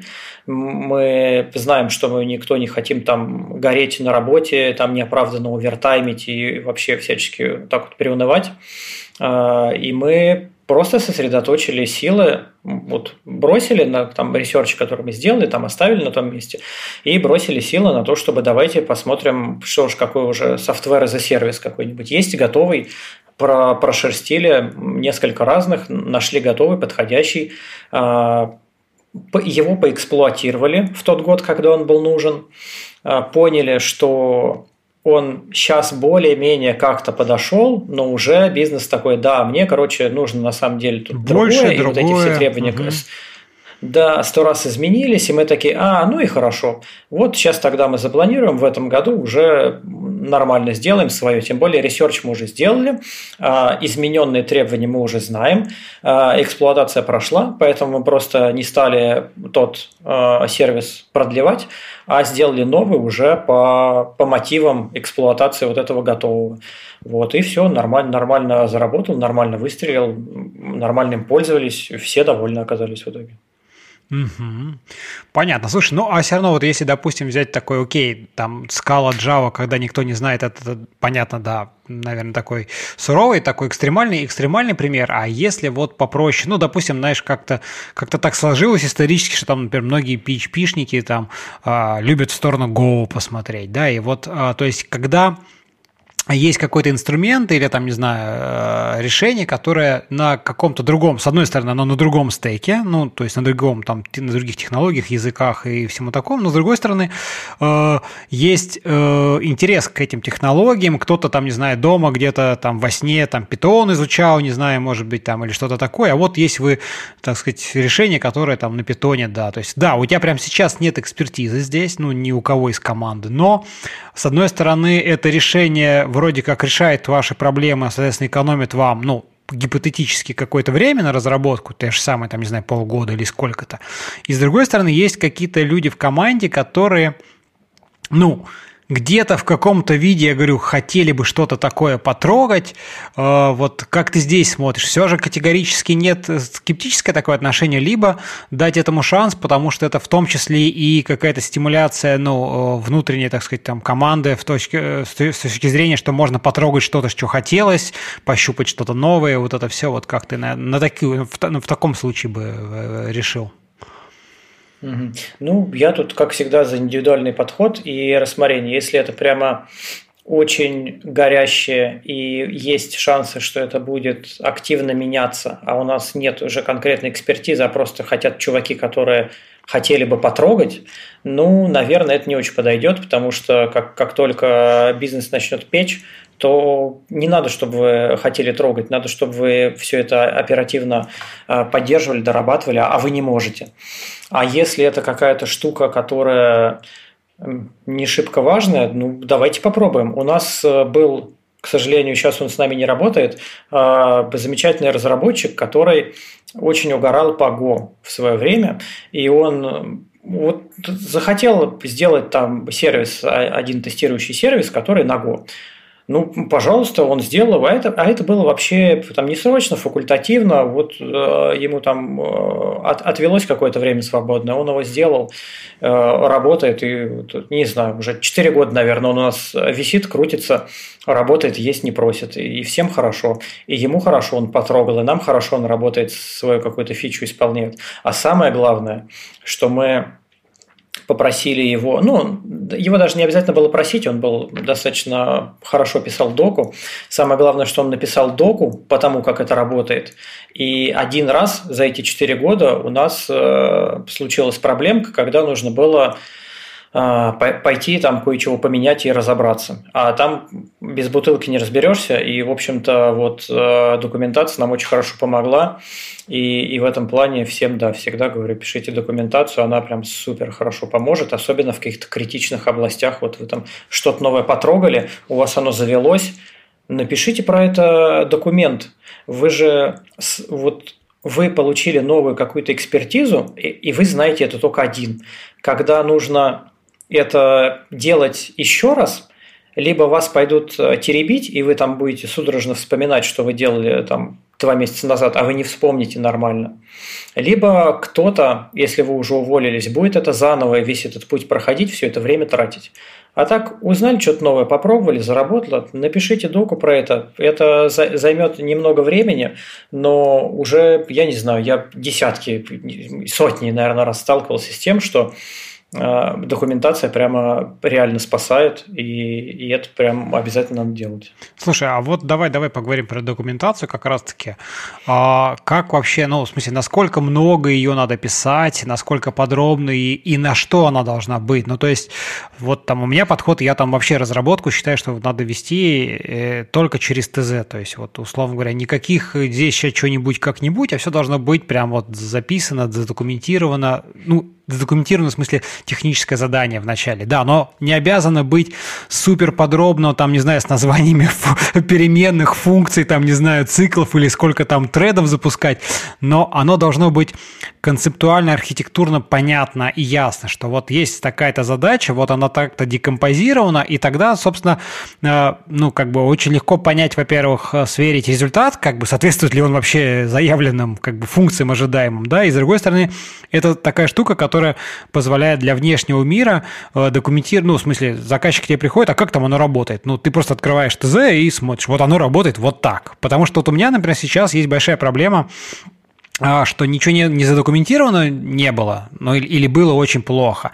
И очень многие вещи, а разработчики уже сто раз сменились, а если это взять, что это еще аутсорс, то там даже у аутсорса еще 10 тысяч раз все сменилось. То есть нет никакого вообще понимания. Ты лезешь, пытаешься разобраться там, ну, я молчу про, про то, когда ты встречаешь в коде всякие там magic numbers и прочее-прочее мутатень, мы как бы говнокод оставим за кадром, но с точки зрения документации, да, то есть вот насколько она должна быть. Поэтому вот я сторонник такой, может быть, это немножко, ну, какая-то крайность с одной стороны, то есть и можно где-то там сэкономить, писать чуть меньше, но вот мой какой-то опыт такой там бэкграунд, да, там, не знаю, да, за прошедшие там годы э, привел меня к такому, вот, к такому утверждению, что документация, техническая спецификация, она всегда должна быть. Я ее стараюсь там как тимлит, как архитектор, так сказать, описывать, хотя считаю, что, в принципе, все должны участвовать в ней, не только я один, как бы, да, тут, если, так сказать, там какая-то, какой-то член команды пишет какой-то там сервис просто потому, что он там, ну, взял задачку, проявил инициативу, написал, ну, блин, пусть он его и задокументирует. Ну, как бы это не значит, что я должен теперь пойти и написать, потому что я пишу ТЗ. Не, ребят, мы все пишем ТЗ, и любой туда может нести внести правки.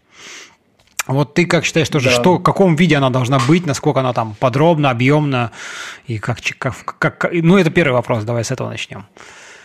Согласен. А, по поводу ТЗ, конечно, я всегда мечтаю о хорошем полном ТЗ. Конечно, его в идеале не бывает, но тем не менее а, какие-то крупные, наверное, крупные архитектурные вещи, первым делом мы все-таки заводим на них доку. Мы там пока эту доку напишем, ее оформим, какие-нибудь стрелочки порисуем, кучу вопросов разрешим, потому что как раз все вопросы всплывают, пока ты пишешь документацию, пока э, ты это все пытаешься вербально как-то алгоритмизировать, а, у тебя уже куча вопросов, куча каких-то краевых случаев ты начинаешь находить. И эта дока, вот эта дока помогает вообще понимать, нафига, нафига это нужно. Вот это как конкретная фича, какой-то вот этот, не знаю, там конкретный модуль, там еще что-то. Потом по этой доке удобно разрабатывать. И, и когда уже человек разработал какую-то фичу, мы договорились, что если ты разработал фичу, ты иди и напиши, как она работает. Иногда есть такие штуки, которые больше относятся к коду, чем ТЗ, но они не укладываются в комментарии просто в коде. И тогда нужно как, какие-то такие крупные, крупные вехи, как какой-то логики, описать тоже в документации, и, и нас это спасало э, много раз тоже, когда там, уволился разработчик, он делал большой модуль, который очень сложный был, и надо было поменять, и мы такие, блин, а что же делать?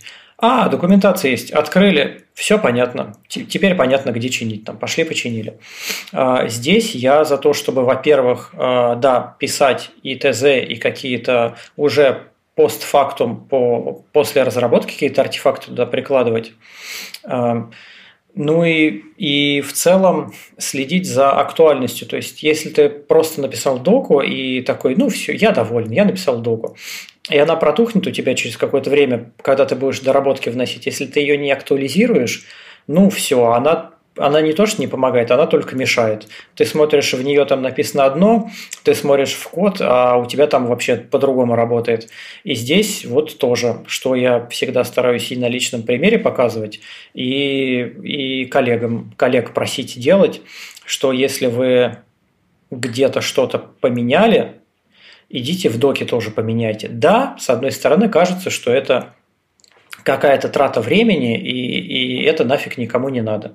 Но при учете того, что нам это мы это делали годами и поддерживали годами, и оно эволюционировало уже несколько раз, прямо вот настолько, что это как как чуть ли не новые проекты, вот эта документация нас многократно спасала, и я полностью поддерживаю, что вот доку надо писать, и там схемки рисовать, э, все, чтобы было понятно, и каждый должен это делать, а не просто кто-то один. Единственное, я не нашел, как бороться с тем, что да, дока постепенно протухает, и не все могут э, за этим, ну или хотят за этим ну, следить. Вот, вот, Поэтому вот. я как угу, да, я да. как э, дозорный, я отвел себе полчаса в пятницу и веду свой документальный дозор. Я хожу, смотрю там, что кто поменял, насколько это, насколько это было внятно, насколько актуально. И в случае, если что-то где-то как-то пошло не так, я не иду за кого-то исправляю, а я иду и пингую того кто, кто это не так сделал и кому надо поправить. Потому что если ты будешь ходить за всеми, всю работу делать, никто же сам никогда и не, и не захочет, и не научится. А потом, когда уже люди разбаловались, и ты их начинаешь говорить, нет, иди сам, они такие, да ну нет, ну ты же всегда за меня делал, давай еще раз, типа иди сделай. Ну если да, 10 раз сделал, ну сделай в 11 ну что ты, ну блин, ну один разочек, потом второй еще разочек, один, ну один всего лишь, ну чего ты. Слушай, а вот в этом во всем да. процессе, вот, ну, понятно, что да, это, это как бы сам, самое, самое, так сказать, сложное, это, опять-таки, мы возвращаемся там, к вопросу какой-то личной дисциплины такой, да, вот этого какого-то контроля. А, а, вот а, у нас какие здесь есть инструменты, которые там, может быть, не знаю, про, ну, инструменты, может быть, наверное, нет, скорее какие-то практики, подходы, да, которые могут этому помочь. Вот мне там первое, первое, что как бы приходит в голову, но и кажется логичным, это, конечно же, там merge квесты. Поскольку все идет через merge квесты, то очень легко на этапе код-ревью сказать, слушай, а вот давай ты еще и документацию не забудь поправь. Вот. Или это все же, ну, как ты к этому инструменту относишься, э, такой практики? Или, может быть, какие-то у вас свои есть? То есть, как бы, ну, ты сказал, вот пятничный такой свой дозор, э, но это, мне кажется, такой прям совсем внешний, внешний, просто, ну, как бы такой темлицкий какой-то, знаешь, такой вот э, так, ну, надо пройти, то есть вот там пометил галочку, прошел. А вот как-то в, в сиюминутный какой-то в таком в рантайм режиме, так сказать, что, что какие у вас есть для этого там практики, инструменты, подходы? А, это вопрос сложный, и я им еще задавался. А, на прошлом сезоне есть такая конференция «Подлодка Тимлет Крю», и там была целая неделя посвящена документации, и как ее вести, и, и как делать так, чтобы она не протухала. И я подумал, что я сейчас приду и, и наконец-то узнаю все секреты, как, как же ее вести, как же делать так, чтобы она всегда была актуальная. Я пообщаюсь с людьми, я позадаю вопросы. Ну и в итоге, собственно, ну не знаю, может быть, я какой-то не очень, ну, внимательный, но я тоже не услышал какого-то универсального ответа из серии «Ну, вы как-то вот либо автоматизируете, либо либо руками актуализируете это все дело. У нас нет каких-то автоматизаций. У нас вообще из-за того, что маленькая команда, и это, наверное, затрагивает еще вопросы код-ревью, у нас нет прямо каких-то вот мерж-реквестов, ну, кроме как, э, когда мы джунов там, если, если мы набрали джунов, и они уж совсем неопытные, да, они делают мерж-реквесты первые там, несколько месяцев, потом мы понимаем, что они освоились, и мы в целом им не даем такие задачи, где можно многое наломать, вот, потом они уже сами куда-нибудь там э, запушивают веточку, мы там, или, или даже они могут э, страшное дело в мастер запушить, э, э и тут э, я за, за какую-то такую вменяемость. Э, вменяемость по, по времени и, и по скорости. И если, ну вот вы уже сработанная команда, вы уже знаете, что в целом все идет нормально, все идет под контролем, у вас э, вы никто там прот не ломаете, ничего не, не тупите, не делаете, ну зачем вам стопорить процесс разработки, как, какой-нибудь делать там меже квест, который должен посмотреть тимлит, у которого сегодня, не знаю, там 6 встреч, который ничего точно не посмотрит, и ты вот такой сделал меже квест, ты ждешь, сидишь, э, э, куришь, пока, пока это все там протолкнется дальше. Нет, ну есть горизонтальные мерджи квесты, как бы. Я вот, например, наоборот, сторонник считаю, что мерджи квесты всегда хорошо, независимо. То есть в любой, в любой ситуации кто-то его должен посмотреть код. Пусть это будет твой, там, не знаю, тимлит, коллега, горизонтально. Даже пусть это будет Джун, который посмотрит твой э, мерджи квест. Ничего там, как бы, ну, навряд ли сможет что-то возразить, но это в том числе как элемент а, образовательный. То есть, как бы это в том числе шаринг знаний, потому что, да, код, я, я доверяю своим программистам, вопросов нет, они крутые все ребята, но даже смотря их какой-то Magic Quest там по диагонали, условно говоря, я все равно примерно что-то, знаешь, ну, в глаза бросается. Ага, так, так, это в юшке понятно. А, вот, слушай, а вот тут он что-то там, где-то глаз за что-то зацепился. То есть я немножко больше инфы получаю. Да, я где-то про это рассказывал, что, например, я, э, когда осваивал Vue, я, собственно, освоил Vue благодаря Magic Quest. То есть, как бы, ну, у меня не было времени, у меня нет времени там по, по работе, чтобы взять все бросить и там пойти читать, там, ну, в смысле, что-то экспериментировать. Да, всегда есть какие-то задачи, там, этим темлицкие, там, архитектурные вещи. А тут мне просто очень хотелось, и я именно вот за счет мерджи квестов, то есть, да, программисты, они делают код, но только за счет того, что просто я смотрел их мерджи квесты, я поднабрался, где-то я спрашивал какие-то вопросы, где-то что-то я уточнял, да, даже где-то я что-то говорил, слушай, ну это вот совсем там не похоже на правду, это неправильно, хотя там, может быть, я небольшой специалист, но тем не менее какие-то мои ощущения, там мой опыт прошлый, текущий, так сказать, экспертиза говорил, что вот это что-то не похоже на правду. И тем самым, то есть я какой-то вносил положительный вклад, и в том числе я набирался знаний, поэтому я вот за горизонтальные такие мерджи квесты все же считаю, что их правильными. Для... У нас нет э, прямо стопорящих работ и межреквестов для уже опытных э, специалистов, но тем не менее я всегда сам хожу, э, ну я вижу, у меня в Slack пушится, когда кто-то там закоммитил, у нас есть интеграция, я всегда хожу смотреть чужие комиты, я всегда всех тоже э, агитирую ходить смотреть чужие комиты. Все-таки, да, можно где-то можно какой-нибудь там мелкий, может быть, косячок увидеть. Где-то можно в целом посмотреть, как э, вот э, как запрограммировано, что-то там новое для себя почерпнуть. Где-то так можно э, посмотреть, как вообще работает какой-нибудь модуль, в который ты редко залазишь, а твой коллега там фигачит туда каждый день. И это абсолютно я тут поддерживаю, это, это хорошее дело, это надо делать, и это полезно. Но вот так, по крайней мере, у нас устроена работа, что мы не, не хотим тормозить процесс разработки и говорить, что пока его кто-то не опрувнет, э, дальше мы не пойдем. Ну, такой, такой постфактум, э, пойти позырить и что-то там, какие-то, может быть, изменения предложить, у нас есть, и я за то, чтобы вот реагировать тоже ну, а насколько, насколько... проблеме. Да-да-да. А насколько хорошо оно работает? Потому что, вот смотри, одно дело, когда на тебя там назначают, ты, ну, как бы на тебя назначили, тебе там пришла нотификашка, что вот на тебе там Magic Quest, да, ну, по-любому надо пойти посмотреть.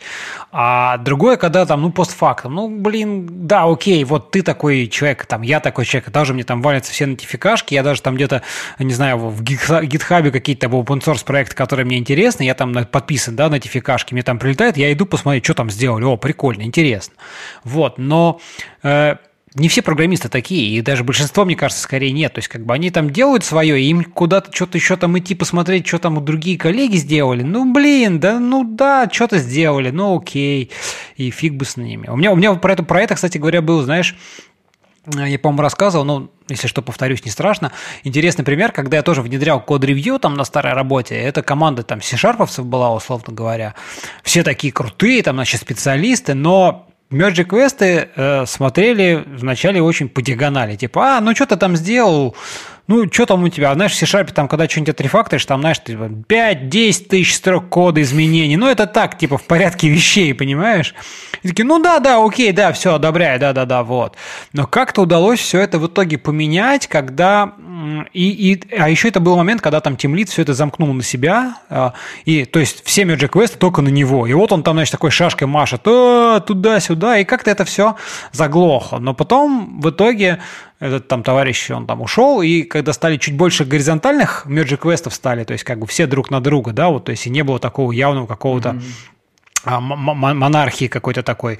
Вот. Стало все нормализовалось, все реально народ стал чуть-чуть лучше смотреть, стали делать чуть менее, э, более компактные мерджи квесты, то есть которые хотя бы можно хоть как-то зрительно вообще воспринять, да, вот. И это все, mm-hmm. все как бы принесло свои плоды на самом деле. То есть, действительно, люди стали там подмечать какие-то вещи, там где-то что-то там, говорит, вот тут тут не так, там не всяко, вот зачем ты, почему тут там, почему ты тут там коллекцию такую, там, не знаю, какую-нибудь immutable коллекцию заюзал, тут же вот смотри, тут же вот там для ля поля. Вот, поэтому, то есть, как бы, тут, да, конечно, есть проблема большая всегда, а это вот если ты как бы все жестко завязываешь на Magic Quest и Approve, то когда действительно там одному человеку, особенно там тимлиду, когда на тимлиду все сваливается, большой стек вот этих Magic Quest, и получается либо действительно ты тормозишь работу, ну потому что все ждут как бы, а вроде как не хочется переключаться на другую задачу, потому что контекст, ну переключение контекста, а ты хочешь уже это, чтобы приняли, чтобы ты уже выдохнул, знал, что она хорошая, и уже следующее делать. А ты такой сидишь на двух стульях, вроде как и эту еще из головы не надо выпускать, вдруг там что-то не так, да, и уже надо бы следующее следующее делать, а не в носу ковыряться. Вот. Но тут мне кажется, что как раз-таки вот э, идея в горизонтальных каких-то связях, а не только в замыкании на, там, по вертикали, она, она довольно-таки неплохо работает. Ну да, но опять же, если мы говорим про тем лида, который задергался и не знает, что ему там свою работу делать или межреквесты проверять. Также мы можем сказать и про горизонтальные связи, что тогда получается вся команда друг друга задергала, и фактически все друг у друга либо крадут время вот этими межреквестами, блокирующими, либо ну, просто отвлекают там друг друга, и, и каждый не знает, а что мне делать. Я, я вроде тут программист, меня код спрашивает, а мне чувак, сосед свой код э, впихивает. Блин, я, наверное, сначала свой сделаю, сдам, потом вот него проверю, а он обиделся, не проверяет, э, там, типа, я не проверяю, а он меня ждет. И это тоже про это тоже есть э, хайвары, про, про код-ревью. Это тоже может вызывать проблемы. Но мы пока вот пошли по тому пути, что это такая это сознательная э, какое-то сознательное решение и сознательное отношение программистов, что да, мы не будем блокировать работу друг друга, но да, мы будем смотреть кто что делает, и в нашем небольшом коллективе сработавшемся это хорошо работает. Я абсолютно не говорю, что это там, не знаю, если у вас какая-то большая система, у вас там сидит 50 программистов, и, и вам можно их и всех запускать э, в, в мастер, они там вам накоммитят, а потом будет что будет. Вот тут надо всегда как-то индивидуально подходить к ситуации. Мы пробовали э, делать э, межреквесты блокирующие, и посмотрели, как это. Ну, это правда, это сильно много времени отнимало, а какой-то прямо ощутимой пользы не давало. И поэтому мы оставили блокирующие только для джунов, которые, ну, совсем они не знают проект. У нас уже широкий большой проект. Не то, что они там джуны плохие, а проект очень большой, взаимосвязи очень много, и там легко не знать или там потерять контекст. А, тогда да, мы вот несколько таких месяцев, несколько золотых месяцев межреквестов им делаем, а, а дальше уже вот э, уже сами, чтобы так работа не стояла. Угу.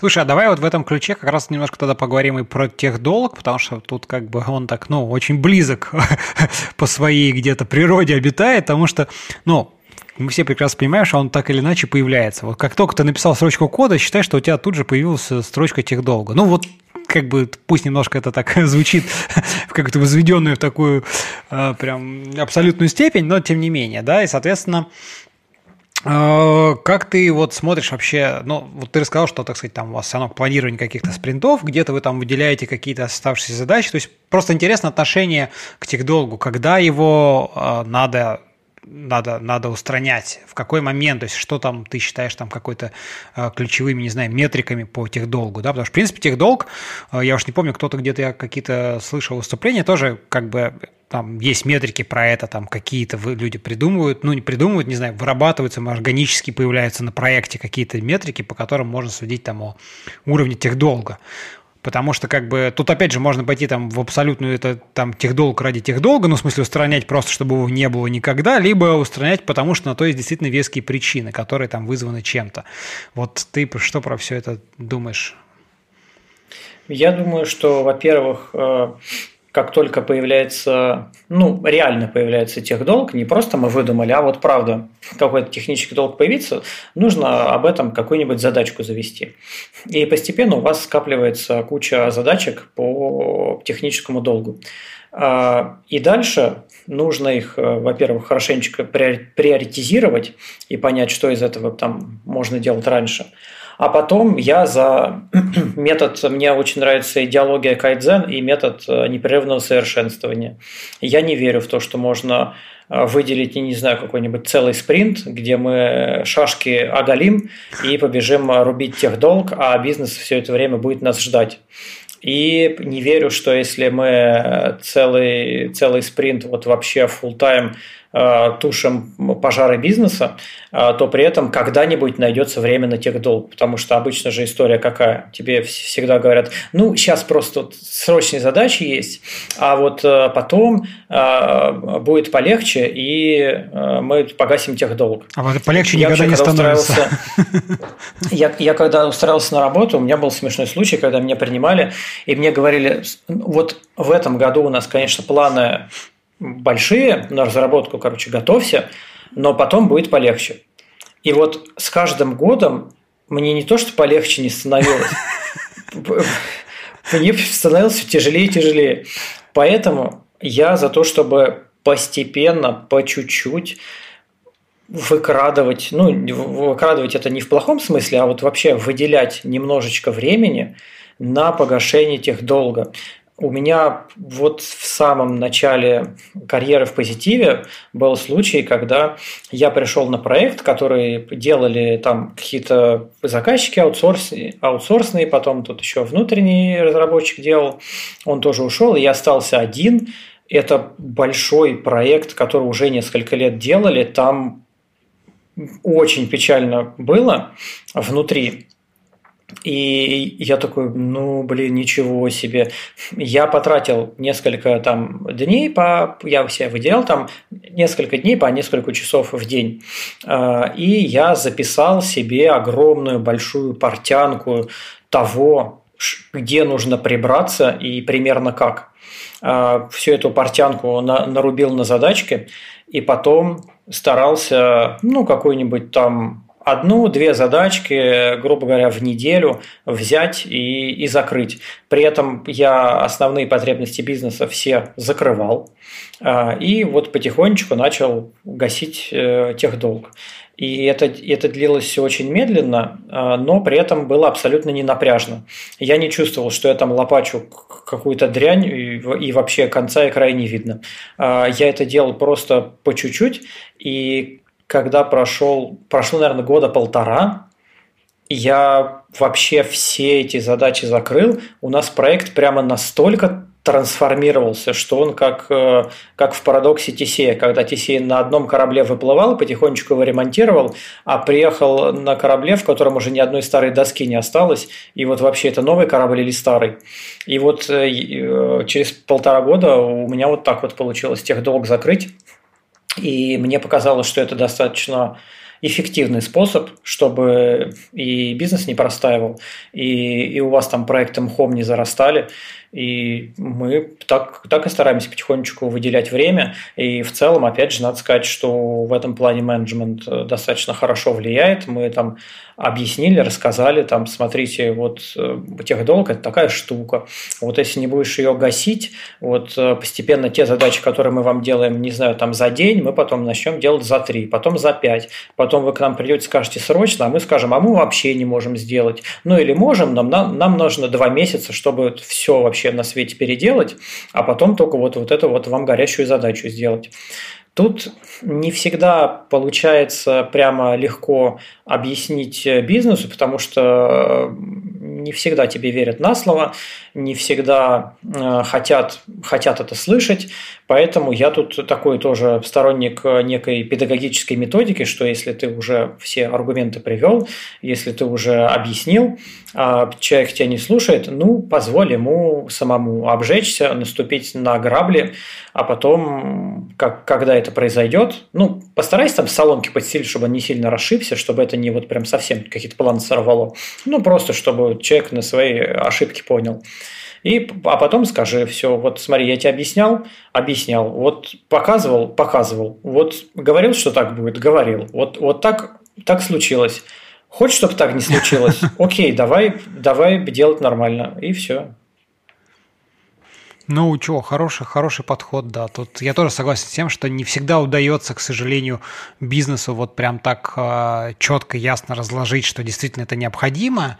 И даже когда ты говоришь вроде бы как бы, ну, тебе кажется такие понятные вещи, какие-то, не знаю, аргументы, то есть действительно, что вот там сейчас есть задачка, там, не знаю, добавить кнопочку, а мы ее там делаем неделю, потому что там вот все растет, растет, на что тебе там иногда можно встретить а, фразу, что типа, ну блин, ну вы же это уже как-то прикрутили сбоку, ну давайте вы еще одну рядом сбоку также прибьете, ну что вы там, хардкодом, ну ничего, зато она прямо сейчас появится. Вот. И вот это все растет, растет. Вроде как, ну, вы же предыдущую уже сделали, чего вы это не можете так же? Ну, чего вы тут мне начинаете про техдолг-то рассказывать ваш? Вот. То есть здесь вот, конечно, вот это сложно. Ну, хочется верить, что, конечно, бизнес все же в какой-то момент должен понять, но действительно возможно ситуация, когда просто вот эта критическая масса, она, ну, просто ударит, ударит по, по голове бизнесу, и, может быть, тогда он как бы поймет, что не надо все же так. Вот. Но... У, меня был случай в практике не, не программирования, а администрирования. Когда была большая коммерческая организация, а у них не было антивирусов. Ну, я к ним приходил и говорил, что же у вас нет антивирусов? То вы купите их и поставьте. А коммерческая организация – это всегда организация, которая тебе рассказывает, как у нее нет денег. Ну и они такие, нет денег, все, короче, не до этого, потом, когда-нибудь. И, в общем, они так жили-жили. И как раз в тот год начался бум вирусов-шифровальщиков. И когда у коммерческой организации шифруются все 1С базы, там сразу нашлись деньги на то, чтобы заплатить э, выкуп этим шифровальщикам, все антивирусы купить, все настроить, все эти работы оплатить. Прям осознали свою ошибку, короче.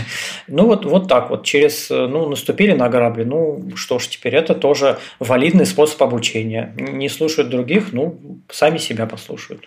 Ты, ты знаешь, у меня, у меня был ровно такой же случай, еще тоже на, на, там, на какой-то старой-старой-старой работе. И тоже как бы, да, ой, нет денег, давайте там что-нибудь пока запиратим, туда-сюда, там вот это все. И потом, когда там вирусничок обошел просто почти весь офис виндузятников, не задело, наверное, только нас, админов, потому что у нас почти все сидели на Linux уже к тому времени, ну, или, или уже, так сказать, вот. Поэтому мы как бы так спокойно ходили, ну, а у всех просто все встало. И почему-то сразу тоже появились деньги там на антивирусы всем поставить, нормальную лицензионную подписочку, обновляемую каждый день, а не только, так сказать, скачанную с торрентов раз там в полгода по расписанию, так сказать, вот, понимаешь? Но вот, к сожалению, некоторый бизнес, да, почему-то пытается, пытается сэкономить, не понимая, что, в общем, возможно.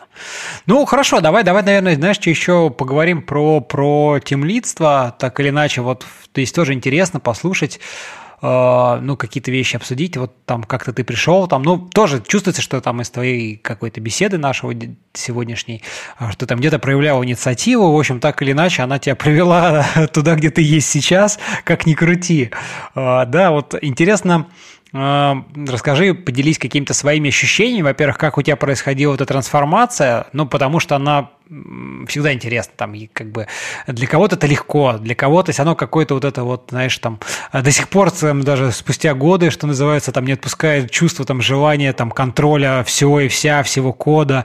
Вот, вот это вопросы делегирования, как мне кажется, одна из таких очень важных, потому что когда ты там пишешь код, ты сам все контролируешь, а потом настает момент, когда ты просто ну, физически уже не можешь успевать писать код, у тебя есть другие куча там обязанностей, задач, и ты вынужден, вынужден делегировать это. И тут вот, типа, блин, ну я-то сам все напишу, конечно же, там круто, а вот как они напишут, а я же ответственный, ты ответственный, ты я, блин, понимаешь? А код пишут они, что за фигня вообще, как с этим жить? Поэтому вот интересно, как у тебя происходила эта там трансформация, легко, сложно, ну и обсудим какие-то, может быть, там уже такие аспекты всего этого дела.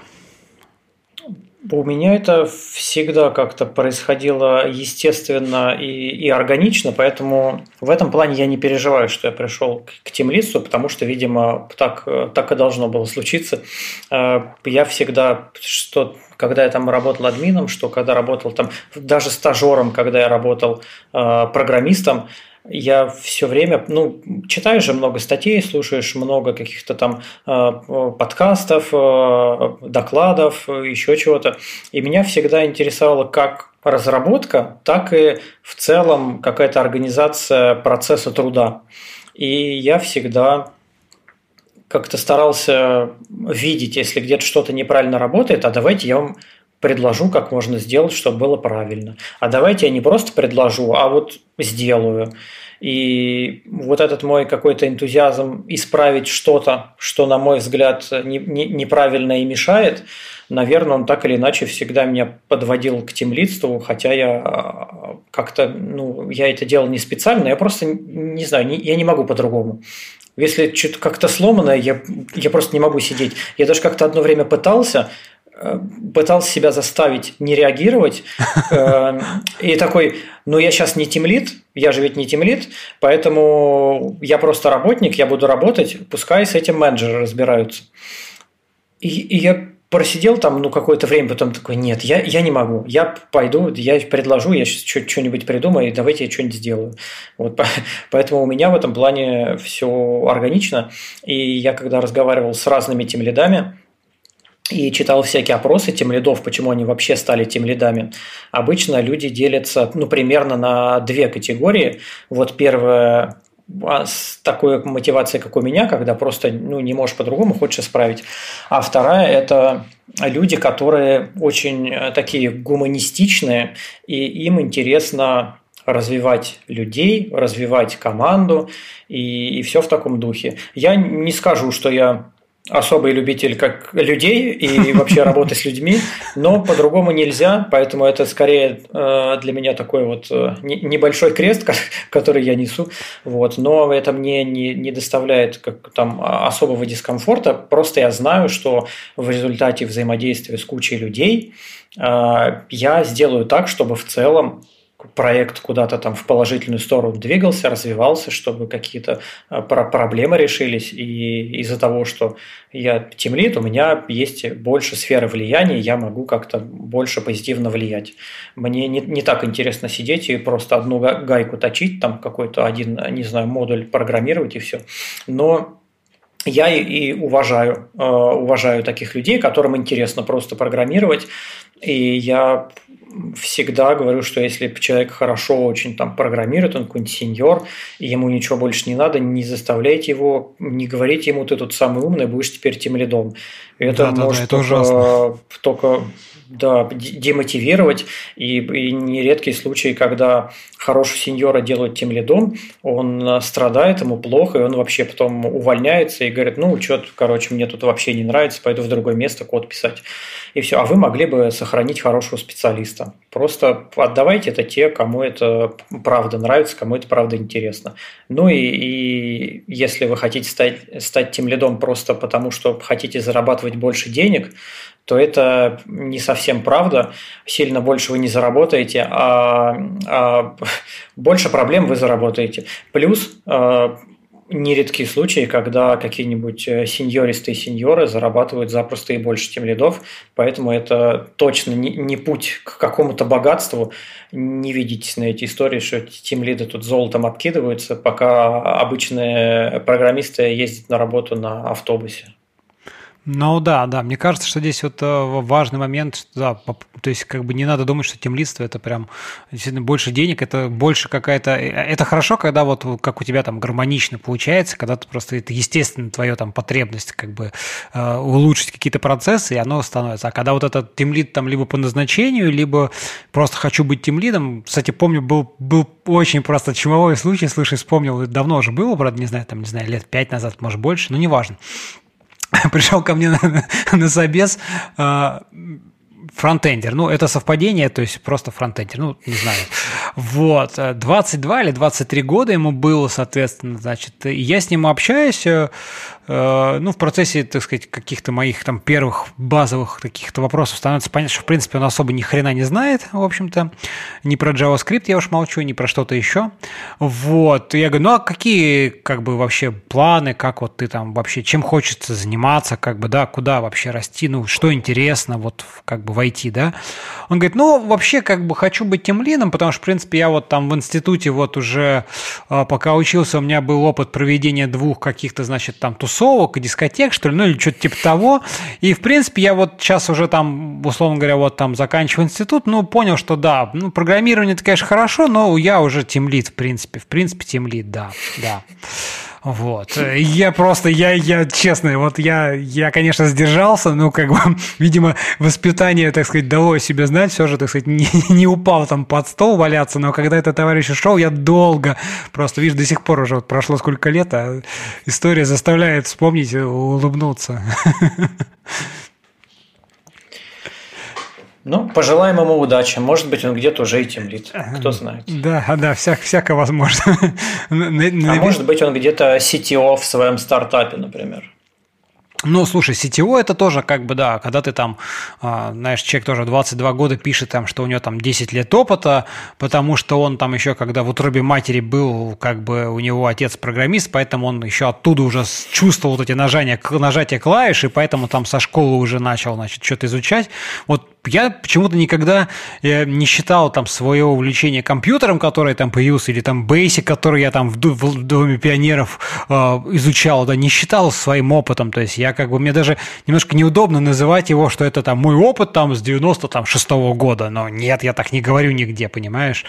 Вот. А вот современная какая-то молодежь, она такая, типа, да я там вот еще в школе, поэтому 10 лет опыта. Блин, чувак, ну Ой. Ну, я с тобой в целом э, согласен, но немножко дедовское брюзжание разбавлю тем, что правда иногда бывает, э, не хочется вот прям погнать на всех волну, правда иногда бывают э, ребята, которые вот с молодости, они очень хорошо углубляются в технологии, и, и я таких знаю, и они там в 20 лет, они уже вот вообще там супер какие-то сеньоры. Это очень редко, это очень прям какие-то разовые случаи, но такое может быть.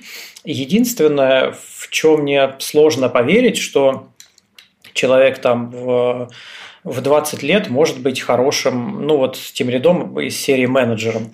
Все-таки опыт менеджмента, он такой же, как это твой житейский накопленный опыт, это ты повидал много-много всяких людей, много всяких ситуаций э, и, и в жизни, и в работе. И я все-таки не очень верю, что там 20-летние менеджеры, они такие какие-то рациональные, стабильные ребята.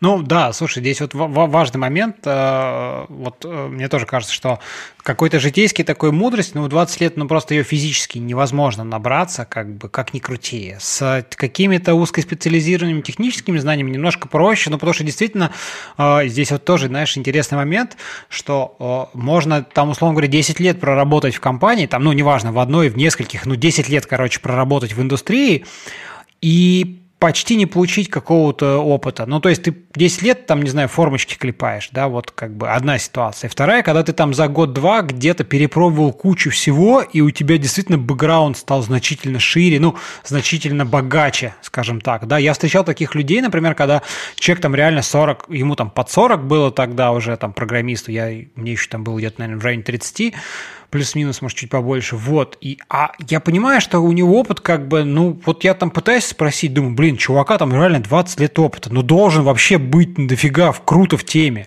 А оказывается, что он там, ну, там поработал, там поработал, а вот какого-то такого бэкграунда толком не получил. Ну, то есть плюс-минус, знаешь, как бы вот там примерно одинаковый стек, примерно одинаковые задачи, примерно одинаковые технологии, там, подходы, и ничего такого. А бывают действительно люди, когда приходят там поработал там, сям, вот тут попробовал, там какую-то интересную штуку попробовал замутить, и ты прям чувствуешь, что он где-то копнул ну, больше, чем вот, вот этот человек за 10 лет. Вот как бы разные ситуации, конечно, бывают. Это интересная тема для обсуждения, особенно вот э, про тех, кто тут попробовал, тут попробовал, тут попробовал, и у него, казалось бы, опыт большой. Единственное, что хотелось бы у этих людей спросить, а ты когда вот эту супер штуку делал и попробовал, ты потом участвовал в ее эксплуатации? Или ты написал, сдал и пошел в другую компанию гастролировать, а, а как твою поделку эксплуатировали, еще ник, никто не в курсе, и ты про это вряд ли расскажешь. Если ты еще эксплуатировал, ну, классно, молодец, и это правда хорошо, и тут, да, действительно можно сказать, что если, ребята, вы долго работаете в одной компании, да, старайтесь как-то не, не закисать, э, крутиться, что-то там новое пробовать, делать, придумывать даже вплоть до того, что придумывать себе какие-то задачи. Ну, как придумывать себе задачи?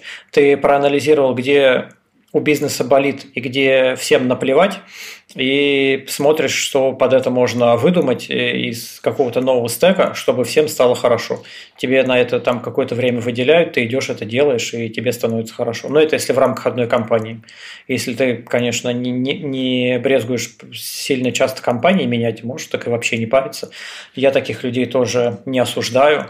Другое дело, я бы таких не хотел нанимать на работу, где мы ищем долгосрочное сотрудничество, но это уже как бы их выбор. Если вы так делаете, вы, наверное, знаете, что, скорее всего, вам в, в такие в долгосрочные места дорога более-менее закрыта, но у вас все равно есть в IT куча дорог, где всякие куча стартапов, какие-то э, мелких там не, не шибко стабильных организаций, где все равно можно там и заработать, и опыт поработать, и это тоже вполне себе путь и к профессиональному развитию, и к, к финансовому развитию в том числе. Тут можно по-разному ходить.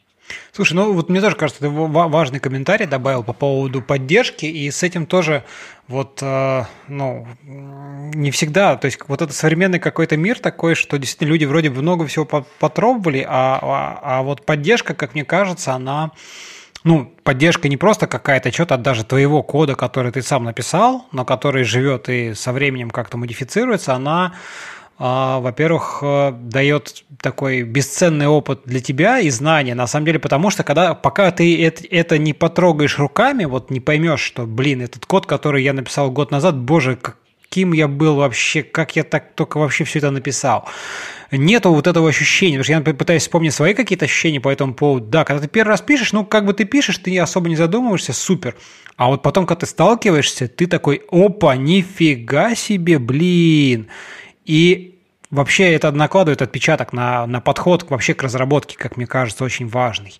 А вот, вот это вот современная какая-то такая там стартапы побежали туда, побежали сюда, надо часто менять компанию, а тут это не наберешься опыта. Хотя, мне кажется, опять-таки, вот интересно, как ты думаешь, это вот некоторые, некоторое количество лет назад это прям, мне кажется, был такой тренд. Ну, как бы надо проработать там не больше двух лет и менять работу, иначе, капец, ты засиделся, застоялся, ты ничего нового там не узнаешь, всякое такое. Сейчас, мне кажется, это немножко утихло и, наоборот, возвращается на круги, что, наоборот, долгосрочная работа, что это вот как бы лучше, то, что, там, что в рамках компании даже можно куда-то там развиваться и так далее, и так далее.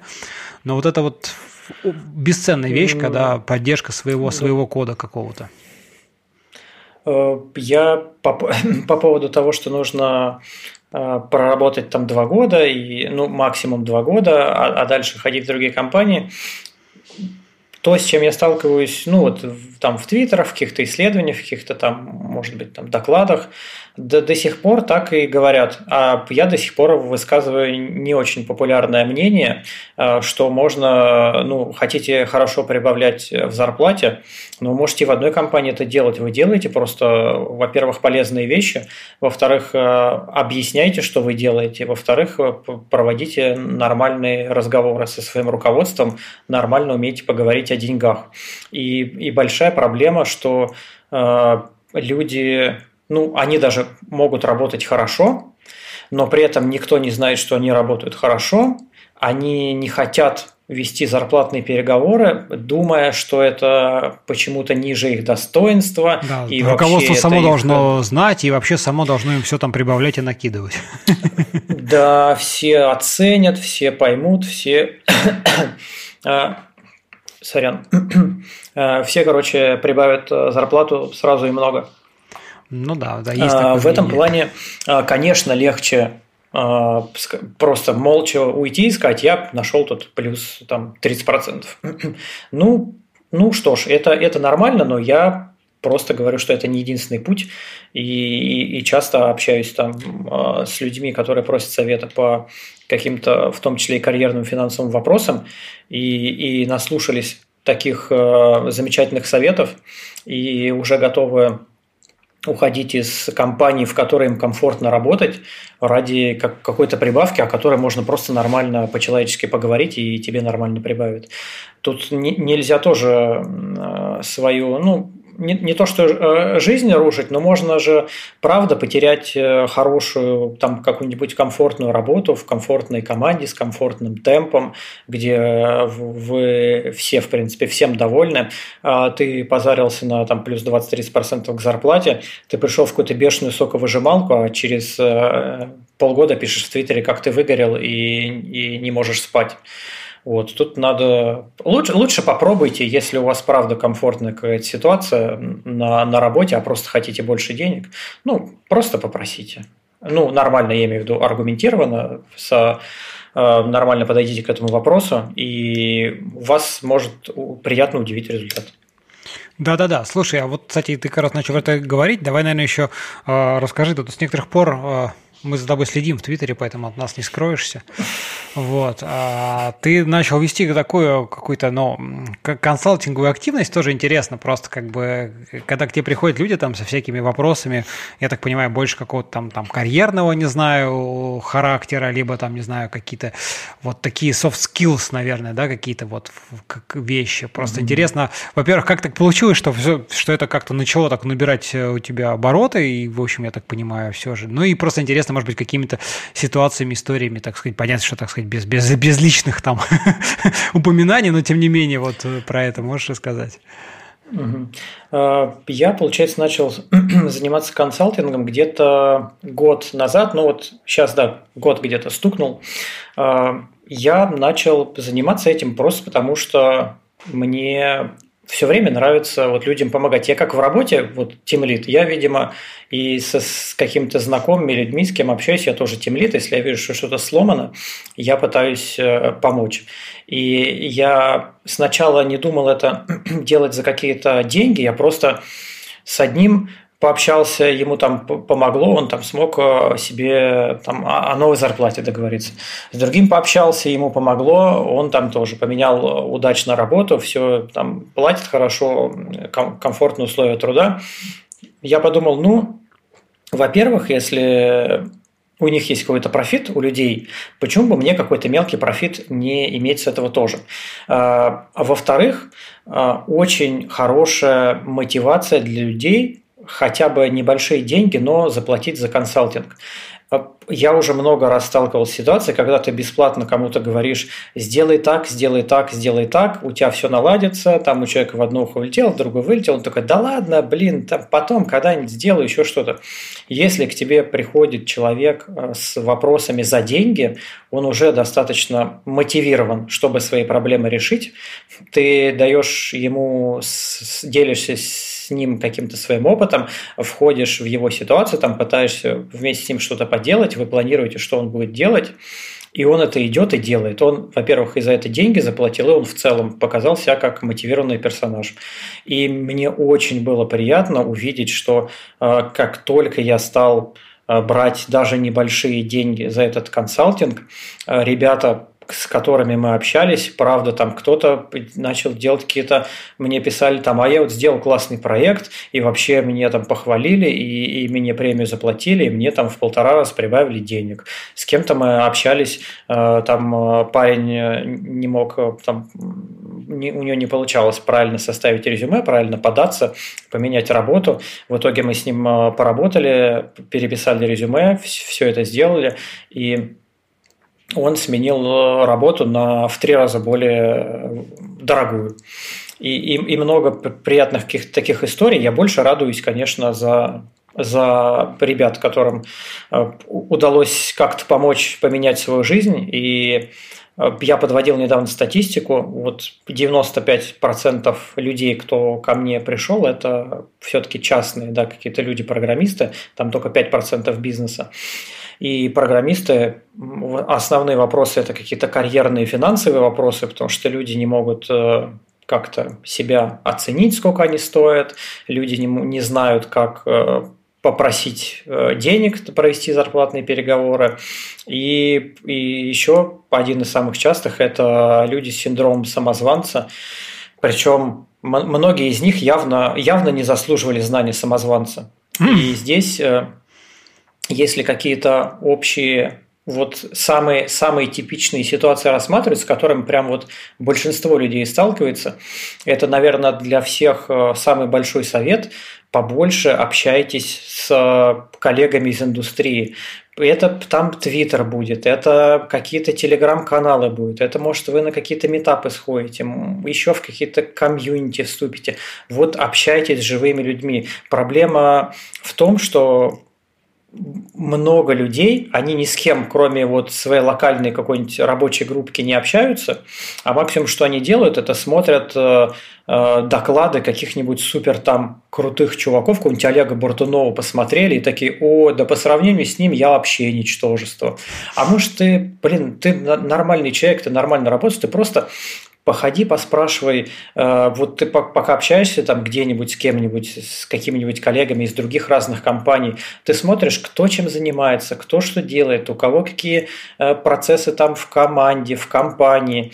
Ты уже в этом сравнении чем больше у тебя таких примеров будет, э, тем больше статистика будет увеличиваться, тем больше ты можешь, тем объективнее ты можешь посмотреть и на себя, и на свою команду, и на свою компанию, и, и часто люди, которые там, ой, у меня вот в компании плохая, у меня только один сорт печенья на, на работе, на кухне лежит. Ну, Походи, поспрашивай, как, как у других. Прият, приятный сюрприз тебя ждет.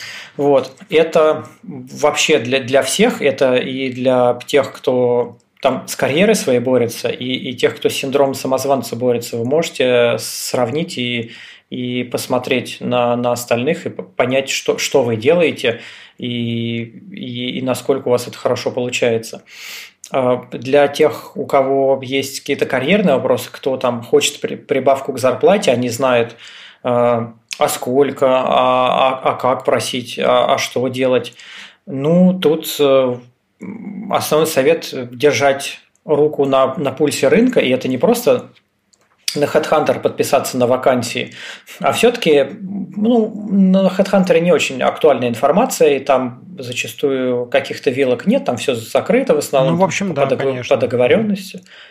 Э, много есть каналов в Телеграме, где все-таки больше вакансий с вилками, где, где больше люди прямо обсуждают. А я вот там темлит и вот зарабатываю столько, а я вот программист зарабатываю столько. Вы просто походите, по, по, поваритесь в этом, примерно поймите, что люди делают, сколько они зарабатывают. И это действительно помогает, и когда начинаешь там с людьми разговаривать, он говорит, ну вот я там, допустим, не знаю, как э, там хочу прибавку к зарплате, там плюс э, там 20 тысяч. Я говорю, а почему плюс 20? Ну, я вот смотрю твое резюме, ну, тебе там плюс 70 можно просить, и, и, и тебе дадут, ты просто по рынку нормально походишь. А, да, а я не знал. А, а, как, ты, а как ты пытался узнать? А, а никак. Ну, я просто вот плюс 20 хотел. Вот. И такая объективность э, решает, и просто, просто побольше каналов э, коммуникаций э, заведите, смотрите, общайтесь, разговаривайте. А для тех, у кого синдром самозванца, тоже очень частая проблема – сидит э, какой-нибудь человек и говорит, ну вот мне кажется, я вот плохо работаю. Начинаю спрашивать, а кто тебе сказал, что ты плохо работаешь? Да не знаю, никто, ну вот мне кажется. А ты спрашивал своего там какого-нибудь руководителя, своего тимлида фидбэк о том, как ты работаешь? Нет, не спрашивал. А у коллег там спрашивал, там, довольны они тобой или недовольны, насколько там им комфортно. Нет, не спрашивал. И просто человек себе что-то напридумывал, и такой, ну все, я плохой. И спрашивайте фидбэк, а, не бойтесь, если в этом фидбэке будет критика, это даже хорошо, это в любом случае замечательно, вы будете знать, а, во-первых, если там вас покритикуют, вы будете знать, что вы делаете не так. Во-вторых, вы будете знать, что вам нужно исправить э, в своем поведении, там, в своей работе. Э, в своем каком-то отношении, может быть, к коллективу и так далее. И я, когда спрашиваю фидбэк, я все время стараюсь говорить, что не бойтесь, там я ни на что не обижусь, э, не бойтесь критиковать, я только рад, если вы что-то покритикуете, а не просто скажете, да, ну, вроде все норм. Вот, но вроде все норм, это, наверное, самый бесполезный, самый бесполезный фидбэк, фидбэк, который да. Мы с тобой да, синхронно просто Да, вас, да, если вас э, покритикуют, это даже будет хорошо. Ну и в целом вы будете понимать вообще, довольны вами, недовольны, насколько вы хорошо все делаете. Не стесняйтесь, не бойтесь. И, наверное, в большинстве случаев вы будете даже импонировать как, как человек, если вы спросите фидбэк. Потому что если вы сидите молча, что-то э, угрюмо там кукситесь, ну, ну, ну, вряд ли кому-то это очень нравится. А вы, когда придете, скажете, что, слушай, а скажи, а там, а как тебе со мной работается, насколько комфортно, насколько я свои задачи хорошо делаю, к вам уже и а, отношение будет другое, как к человеку, которому не безразлично то, чем вы занимаетесь, и то, что вы вообще там в команде а, приносите. Да, мне кажется, это очень важно. В, в этом плане немножко, наверное, лучше все в каких-то вот таких больших компаниях, ну там, не знаю, типа Авито, где есть там performance review, вот эти всякие процессы, то есть они э, стимулируют даже тех, кто как бы там, допустим, склонен с какой-то скрытности к такому вот, э, э, ну, интровертности, да, скажем так, все равно эти штуки вытаскивать на поверхность. Но понятное дело, что это далеко не, не, не всегда так, и скорее даже, наверное, чаще не так. И здесь действительно как бы это надо брать просто в свои руки и, ну, идти, общаться, вот это все.